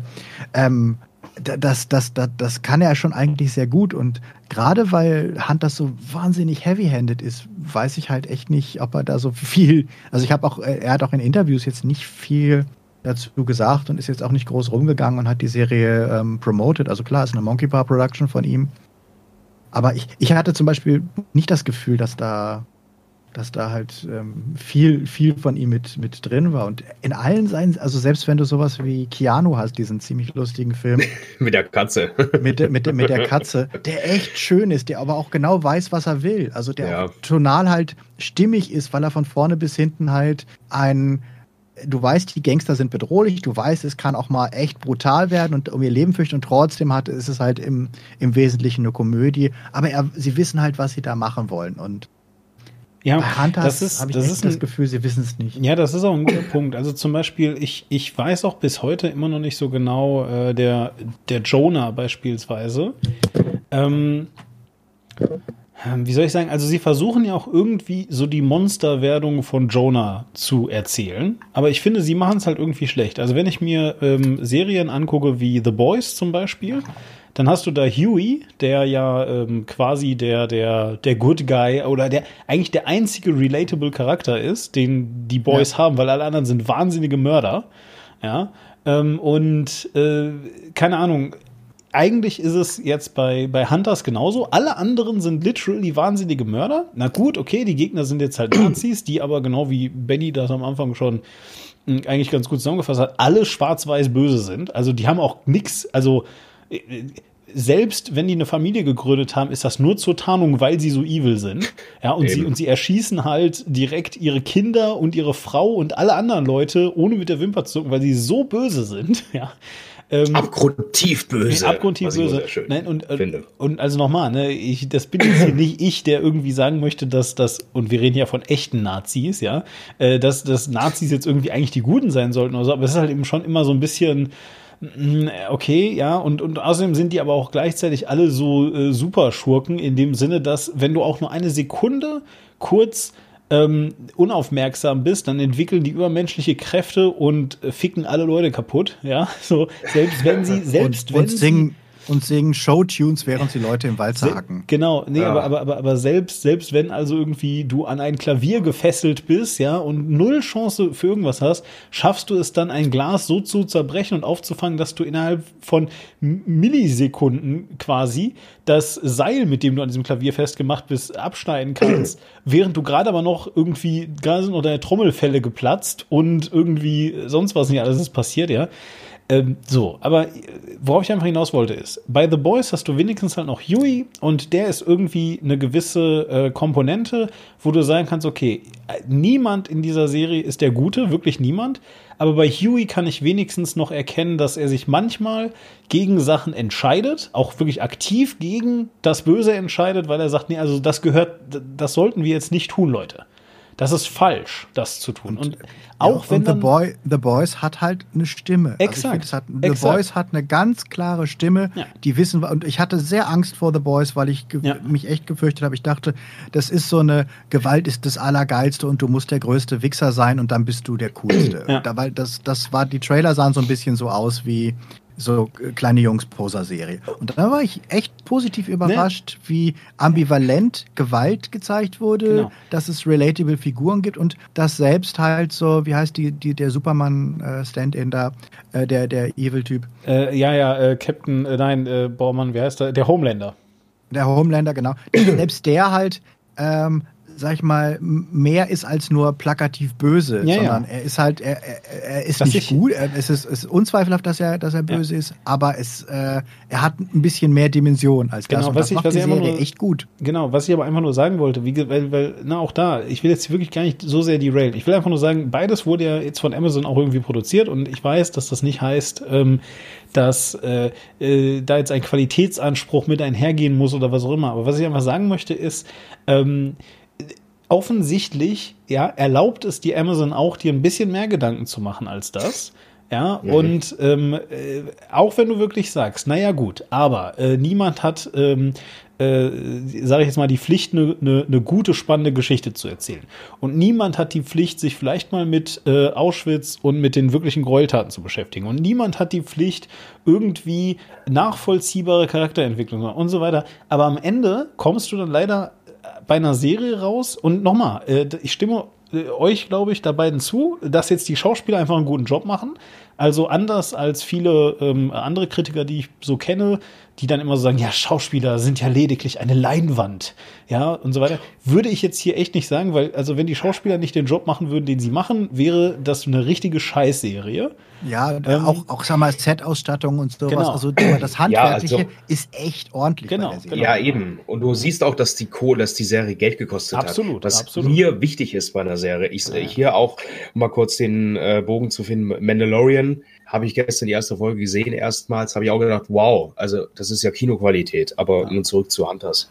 Naja, nee, aber so, und aber nochmal, ne, trotzdem finde ich halt, wenn du wirklich eben einer Serie attestieren musst, dass sie ähm, also, keine Ahnung, ich bin ja mittlerweile so ein bisschen davon weg, äh, von dieser Idee. Das war ja, wo, also Batz und ich haben ja eigentlich angefangen mit der Idee, dass Batz halt von allem eine Ahnung hat und ich von gar nichts. Ich habe zwar immer noch von nichts eine Ahnung, aber ich habe jetzt zumindest schon mal so viele Sachen mittlerweile gesehen, dass ich eben so ein bisschen äh, mehr so ein grobes Gefühl habe, wann etwas Kacke ist und wann nicht. Sagen wir es mal so. Und ähm, deswegen würde ich jetzt einfach mal so sagen, ich glaube, Hunters ist eine ganz tolle Serie ähm, für junge Zuschauer. Und damit meine ich jetzt nicht sehr, sehr junge Menschen, sondern einfach Menschen, die noch nie in ihrem Leben eine Serie geguckt haben. Ja, und die sich so denken, ja, Serien, die, die können, also äh, Big Bang Theory ist bestimmt die beste Serie, die es auf dem Planeten gibt. Wenn du irgendwie so. Two and a Half Men. Ja, oder, oder ja. Two and a Half Men. Also wenn, du, wenn, du, wenn du auf diesem Mom, Status, äh, wenn, du auf diesem, wenn du auf diesem Status wenn du auf diesem Status bist, dann, glaube ich, kannst du dir Hunters mal angucken und feststellen, ach, guck mal, man kann sogar mal eine Story erzählen, die auch mehr ist als einfach nur rassistisch, ähm, äh, äh chauvinistisch und sonst was, ja. Äh, äh es geht auch was aber, anderes. So, das aber lebt nicht eine, Entschuldigung, die, äh, lebt nicht eine Serie auch davon? Ich sag nur diese eine, äh, dieses eine Projekt von Sci-Fi, was man denen gar nicht zugetraut hätte mit äh, äh, wie heißt der nochmal von Criminal Intent, der North, mit dem animierten Pferd. Äh, Ach so, Happy, ähm, äh, was von Bela B im Deutschen Happy oder so, ne? heißt der nicht Ja, genau, Happy.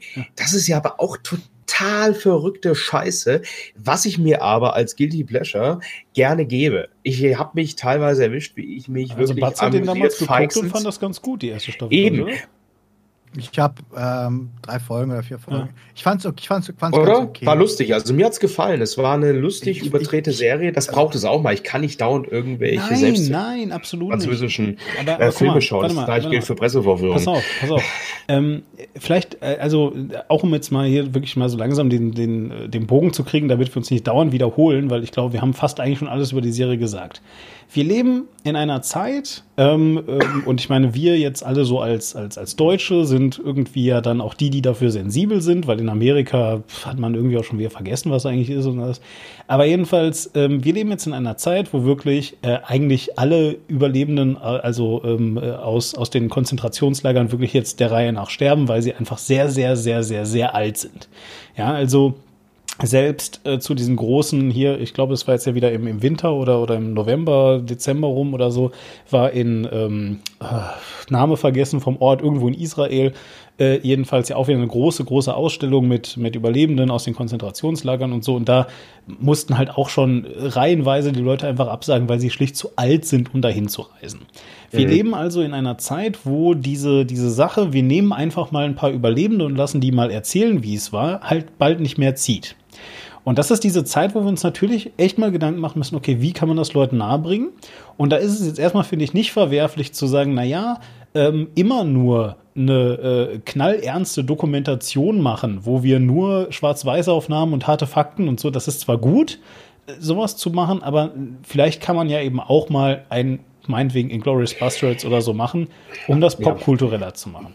Nur gleichzeitig sollte man halt eben dann echt nicht, wie jetzt Hunters, einfach, ähm, äh, wie soll ich sagen, diesen, diesen ähm, Anschein wirklich erwecken, beziehungsweise oder diesen, diesen Anspruch für sich erwecken mit diesem, ne, wie Batz gerade schon sagte, hey Leute, ihr könnt das googeln, das ist wirklich passiert. Und dann aber gleichzeitig irgendwie nicht kennzeichnen, wenn man sich was frei ausdenkt.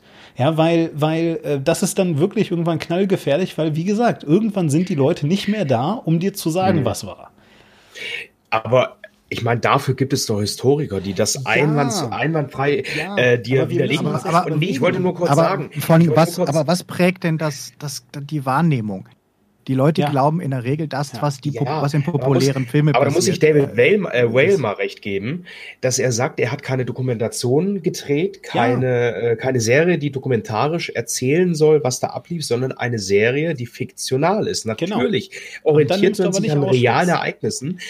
Ähm, in dieser Serie ist es halt unumgänglich, dass man dieses Thema nimmt. Natürlich ist das schlimm und natürlich äh, finde ich das, also ich meine, äh, darüber brauchen wir ja nicht zu reden, aber äh, es ist eine Serie, die fiktional halt dieses Thema aufnimmt. Dann finde ich es okay, dass man es vielleicht an einigen Stellen überspitzt, aber ich werde wahrscheinlich recht behalten, dass er in Staffel 2 sich nicht mehr äh, so aus dem Fenster lehnt, wie er es jetzt getan hat, dass er sich eher an real existierenden Situationen, die sich damals ereignet haben, orientiert und nicht nicht, dass sich irgendwas ausdenkt, weil dann wür würde er ja als unverbesserlich gelten und das will er sich vielleicht auch nicht erlauben, oder? Ja, und vor allem die Frage ist halt wirklich, warum machst du das? Also du kannst ja auch immer sagen, ja, ich gehe an Geschmacksgrenzen, aber wenn du es nur machst, um als krass und cool zu gelten und damit dir irgend, irgendjemand äh, äh, zujubelt, der vielleicht noch ein bisschen zu unreif ist, um es besser zu wissen, ähm, dann, dann, dann ist es auch vielleicht ein bisschen arschig. Also, weißt du, man kann ja gerne geschmacklose Sachen machen, man kann auch ähm, Grenzen austesten.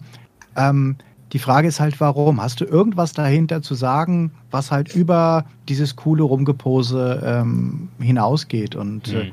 ich, ich habe gerade mal gesehen, dass ähm, die Serie in der Tat auch gar nicht mal so geil ankommt. Also ähm, sowohl bei den Kritikern hat sie äh, 64% Fresh ähm, Wertung mit einem mit Durchschnittsscore von 6,2, was echt nicht so viel ist. Also bei, bei Kritikern äh, müsste es eigentlich mindestens auf 7 sein, um im guten Bereich zu sein. Also das heißt, die Mehrzahl fand es eher so, hm, aber interessanterweise ist der Audience Score sehr niedrig. Und ich hätte tatsächlich bei so einer Poser-Serie gedacht, dass, dass, dass, viele Zuschauer halt sagen, wie geil ist das und äh, ist doch cool und ist doch total krass, was da gezeigt wird.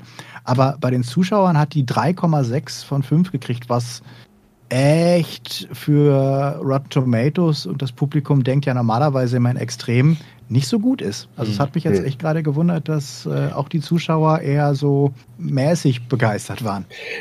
Andere Frage, wie lief eigentlich in der Publikumsbewertung dieses Vehikel von Cara Delevingne und, und Orlando Bloom, dieses Carnival Row, wo man oh sich als Zuschauer gedacht hat, da ist ja, du guckst ja eigentlich, also ich habe mir als Zuschauer öfters gedacht, ich gucke das jetzt nur, weil die sich so viel Mühe gegeben haben. Ja, aber, aber nicht, wirklich, weil ich das, das ist, ja, das ist wirklich nur eine Teilnehmerurkunde, ne? Also die man denen ja. da bestellt. Also echt, das also ist oder Publikum, Publikum fand's, Publikum fand's super, ja. also äh, Publikum hat 87 Prozent fresh, der Kritiker fand es total kacke. Ja, es war aber wirklich, also, also tut mir leid, das war das. War auch aber jedenfalls, also was man ja mal jetzt mal wirklich sagen kann, ist, äh, und ich, ich denke, das kann man wirklich sagen, also ich glaube, man kann sich gerade in Zeiten wie heute ähm, äh, Hunters ruhig mal angucken, ja, weil wenn ihr schon alles durchgebinged habt, was ihr sonst so gucken wollt, dann ähm, ist es jetzt zumindest nicht so kacke, dass man wirklich äh, sagen muss, boah, ihr werdet danach nur äh, euch ärgern über die ganze verlorene Zeit.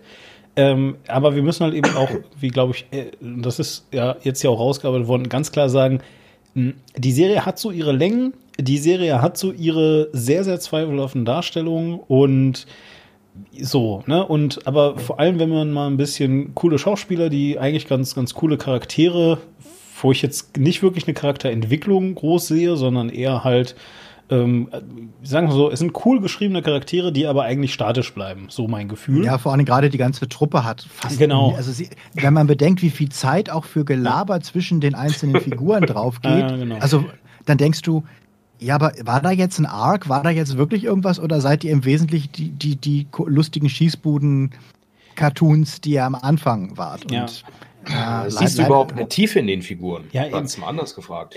Pass mal auf. Nicht, nicht, nicht, also nicht mal in Jonah sehe ich so wahnsinnig. Nee, überhaupt Tiefe. null. Gar nicht. Äh, kennt ihr, äh, ich weiß nicht, äh, Batz ist ja manchmal so ein, so ein Gamer. Ähm, hast du, kennst du das Spiel Warhammer Vermintide? Nee. Äh, das ich ist, oder was? Bitte? Ich oder was? Nee, oder ihr beide, also. Ich habe davon gehört, aber ist das nicht hier ein Brettspiel? Nee, nee, ja, also, also Warhammer ist eigentlich ein Brettspiel, Vermintide ist halt ein Computerspiel und ähm, äh, hier, kennt ihr Left 4 Dead vielleicht? Das ist so Ja, natürlich, hallo. Ja, genau, okay. Ja, das ist der also geile Multiplayer-Shooter. Genau. Vermintide ist exakt wie Left 4 Dead. Also es gibt halt eben so verschiedene Gegnertypen und eben halt auch so quasi Zombies, die halt ganz, ganz viele kommen. So, und dann gibt es immer so Special Zombies bei Left 4 Dead. Und bei Vermintide ist es halt genauso. Also es gibt so Standardgegner, da kommen immer ganz viele. Und dann gibt es so ein paar Special Gegner und die haben dann besondere Eigenschaften halt einfach. Ja, so. Und an sich wirklich nichts Besonderes. Das Einzige, was wirklich geil ist an dem Spiel, ist, dass die Figuren, die man spielt, während die da so rumlaufen und die ganze Zeit diese Gegner kaputt äh, fratzen, ja, ähm, äh, reden die die ganze Zeit immer miteinander. Und das sind äh, sehr, sehr lustige Dialoge, die halt eben so relativ oberflächlich, also jeder Charakter ist irgendwie so ein Archetyp, auch vom Wesen her. Das ist dann die Elfe und der Zwerg und der Inquisitor und so weiter. Ja, und äh, die, wie gesagt, reden dann miteinander. Dann hat man dann manchmal so, so, so äh, Dialoge wie, wenn du diese Elfe spielst und einen Heiltrank trinkst, obwohl du ihn nicht brauchst, dann sagt der Inquisitor halt irgendwie so, ja, ich nehme an, die wachsen auf Bäumen bei euch, nicht wahr? Und dann sagt die Elfe so, wenn ihr irgendetwas zu sagen habt, dann sagt es. Und der Inquisitor, ich habe alles gesagt, aber ihr habt es wieder nicht verstanden. Ja, so und, und regt sich halt eben super auf. Und diese ganzen witty Dialoge sind ganz, ganz toll, aber da hört es auch auf. Also es findet halt keine Entwicklung der Charaktere statt. Und ungefähr so ist Hunters, ja. Die gehen die ja, ganze Zeit rum und ja. töten halt ganz viele Nazi-Zombies, ja. Die halt alle, die halt auch alle 100% böse sind. Und die Charaktere sind cool an sich. Aber, aber sie entwickeln sich halt sagen? nicht. Was soll ich denn sagen? Ich spiele gerade Doom Eternal. da habe ich null Tiefe in meinem ja, Charakter aber schon ganz seit ehrlich, Jahrzehnten. Das ist fand, ja das gleiche fand, im Großen und Ganzen. Ich fand Wolfenstein äh, New Colossus, nee, der zweite, der zweite Ja, New Colossus hieß, ja, New Order ich, hieß der erste fand, Teil. Fand ich, fand ich tatsächlich besser erzählt. Ich fand es von der Stimmung Wirklich? her durch, ja, ich, ich mochte das sehr gerne. Ähm, ähm, weil ich fand irgendwie, die, die, die, die, die hatten eine konsistente Stimmung drin, die Figurenzeichnung war klar. Ähm, Sie haben es auch, finde ich, als eine der wenigen Medien geschafft, eine gute Darstellung von Adolf Hitler zu zeichnen. Die halt eben. Ohne Bart in Deutschland, ne? Die, die, die, was? Ja, also. Ja, das ist ja das Geile. Die haben den zensiert, weil man halt keine Verfassungs-, damals, heute ist es ja anders zum Glück, verfassungswidrigen Symbole, äh, also Nazi-Symbolik wie Hakenkreuze und andere Runen äh, nicht zeigen durfte, haben sie halt alles durch dieses Wolfenstein, äh, Wolfenstein-Logo ja. äh, ersetzt und Adolf Hitler hatte keinen Bart mehr. Weil man ja dadurch Hitler nicht, aber er hieß immer noch, er hieß immer noch Hitler, ja. ja. hieß immer noch Hitler, aber er hatte keinen Bart mehr. So.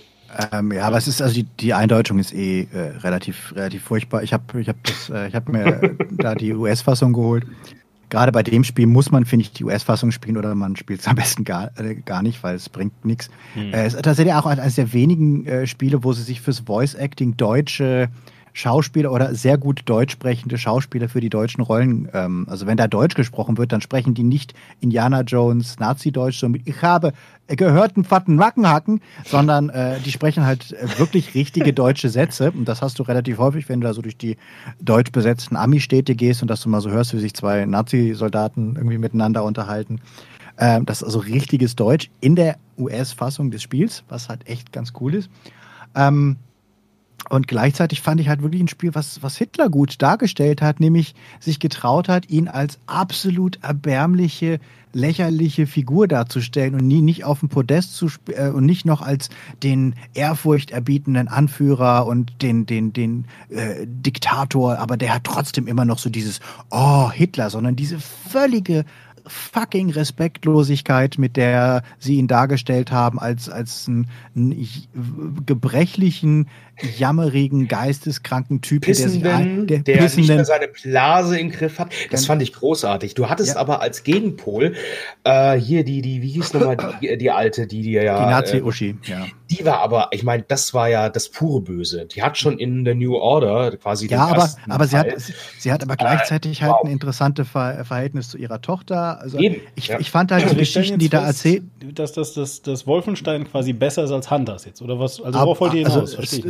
Storytelling-technisch finde ich Wolfenstein ja. viel besser, weil okay. die genau wussten, welche Geschichte wollen wir erzählen, in welcher Tonalität wollen wir erzählen, wo wollen wir das Grauen spürbar machen, auch die Motivation der Hauptfigur und wo wollen wir den Rassismus und die Rassenideologie der Nazis halt wirklich ohne Augenzwinkern äh, äh, zeigen und das passiert in Dialogen nebenbei. Mhm. Ähm, und gleichzeitig hat es halt eine Tonalität. Es ist halt nicht so wechseln zwischen, oh, ich bin fast auf Doku-Niveau äh, und im nächsten Moment hast du wieder mit Nazis. Ähm, und ja, das wäre South Park-Stimme ja da. Na gut. Genau. Also, also, finde ich auch. Das also, finde ich gut. Ja, also ich, ich meine. Ich, bin, ich, ich habe fertig mit ja. äh, Kritik. Ja, ich würde auch sagen, machen wir den Sack mal langsam hier zu. Ähm, Ach wirklich, das finde ich so schade. Wir haben gerade so einen wunderbaren Flow ja, aus äh, aber, äh, irgendwelchen aber anderen. Auf, wir müssen diesen Flow, wir, man, man soll ja mal aufhören, wenn es am schönsten ist. Und außerdem äh, würde ich mich, also Worauf, wo, wo ich richtig mal Bock drauf hätte, wäre wirklich, dass wir mal so eine ganze Folge machen über Fernsehen und, und, und äh, die Logik, weil du hast mir ja zum Beispiel heute Nachmittag auch ganz viel erzählt über äh, die Probleme, die Fernsehen gerade hat und so weiter. ja, das große Problem kannst du gerade auf RTL schauen, die Quarantäne-WG, in der es einfach so wirkt, als hätte man Google Hangout. Müsst ihr mal gucken, das ist Wahnsinn. Ja, okay. Äh, Google Nein, Hangout mit Jauch, Gottschalk und Pocher ja. äh, reingesetzt und die, die lässt man dann so, wie wir jetzt gerade sprechen. Ja, genau. Aber, aber, aber Günther Jauch fragt in seiner unnachahmlichen Art, du, äh, Olli, wie ist denn das jetzt mit deiner Corona-Erkrankung? Und dann fragt, äh, also, nee, das ist unglaublich. Ja, okay. unfassbar. Jedenfalls, jedenfalls, äh, genau, so. Äh, ich würde auf jeden Fall sagen, dass wir das echt nochmal in Angriff nehmen und auch ansonsten, ähm, und auch ansonsten äh, könnt ihr ja, äh, liebe Zuhörer, uns weiterhin, äh, so wie Franco und alle anderen Menschen, die uns hier Kommentare hinterlassen haben, mal Kommentare hinterlassen, was wir sonst noch schauen sollen. Was ich, hätte noch ein paar, ich hätte hm? noch ein paar Cook-Tipps, die ich den Leuten jetzt einfach ohne große Erklärungen ja, dann, dann, so äh, auch noch eine Kanonade. Genau.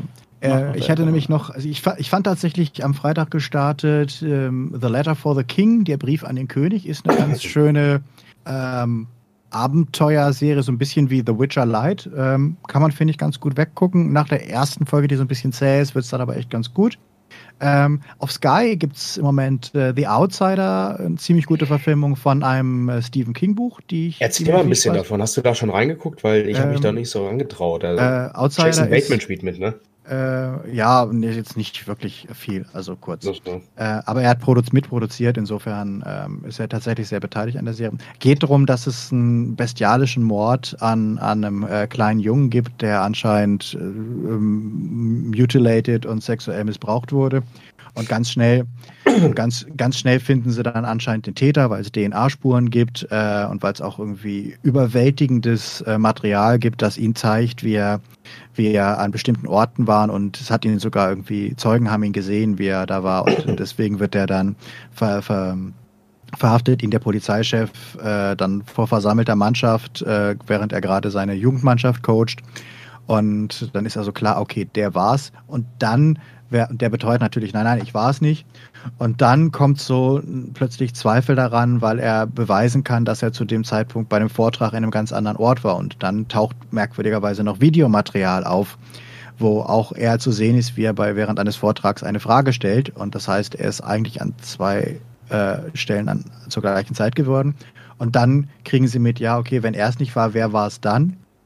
Und das ist quasi das Setup, ähm, worauf der Titel dann auch hindeutet, nämlich The Outsider. Ähm, und das erklärt dann quasi so die ganze Serie. Und das ist ähm, eine relativ akkurate Verfilmung des Buches. Ähm, hat, ein paar, hat ein paar Gemeinsamkeiten mit der Mr. Mercedes, äh, mit den Mr. Mercedes Romanen. Mhm. Ähm, insofern, als dass die Figur der Holly, die ja in Mr. Mercedes äh, mitspielt, auch in der Serie mitspielt, allerdings nicht von derselben Schauspielerin, sondern mit einer anderen äh, Schauspielerin, die das Ganze macht. Und die Figur ist auch ein bisschen anders angelegt.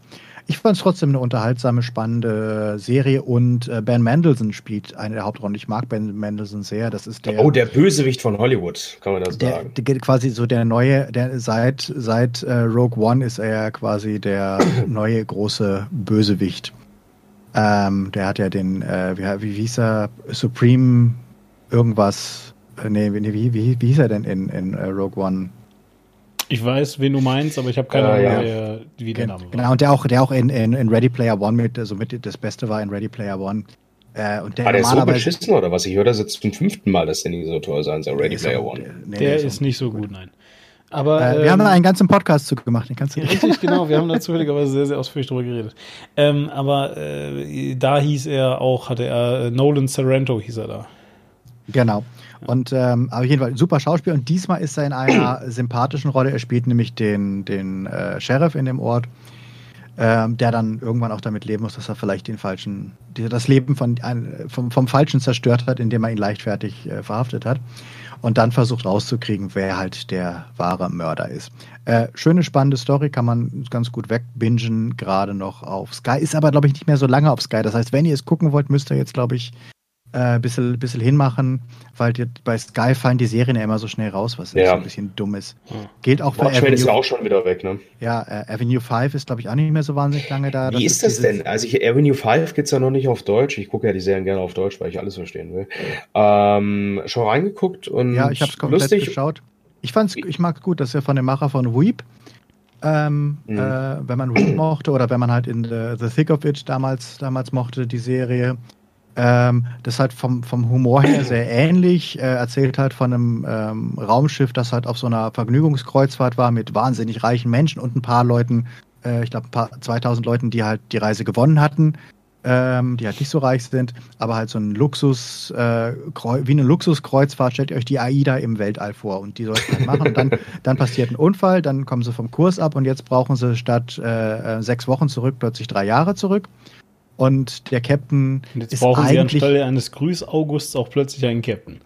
Genau, jetzt brauchen sie statt eines Grüß-August plötzlich einen Captain, denn der Captain ist eigentlich ein Grüß-August gewesen. Das ist nämlich ähm, Hugh Laurie, den ja die meisten als, als, ähm, als Dr. House kennen. kennen.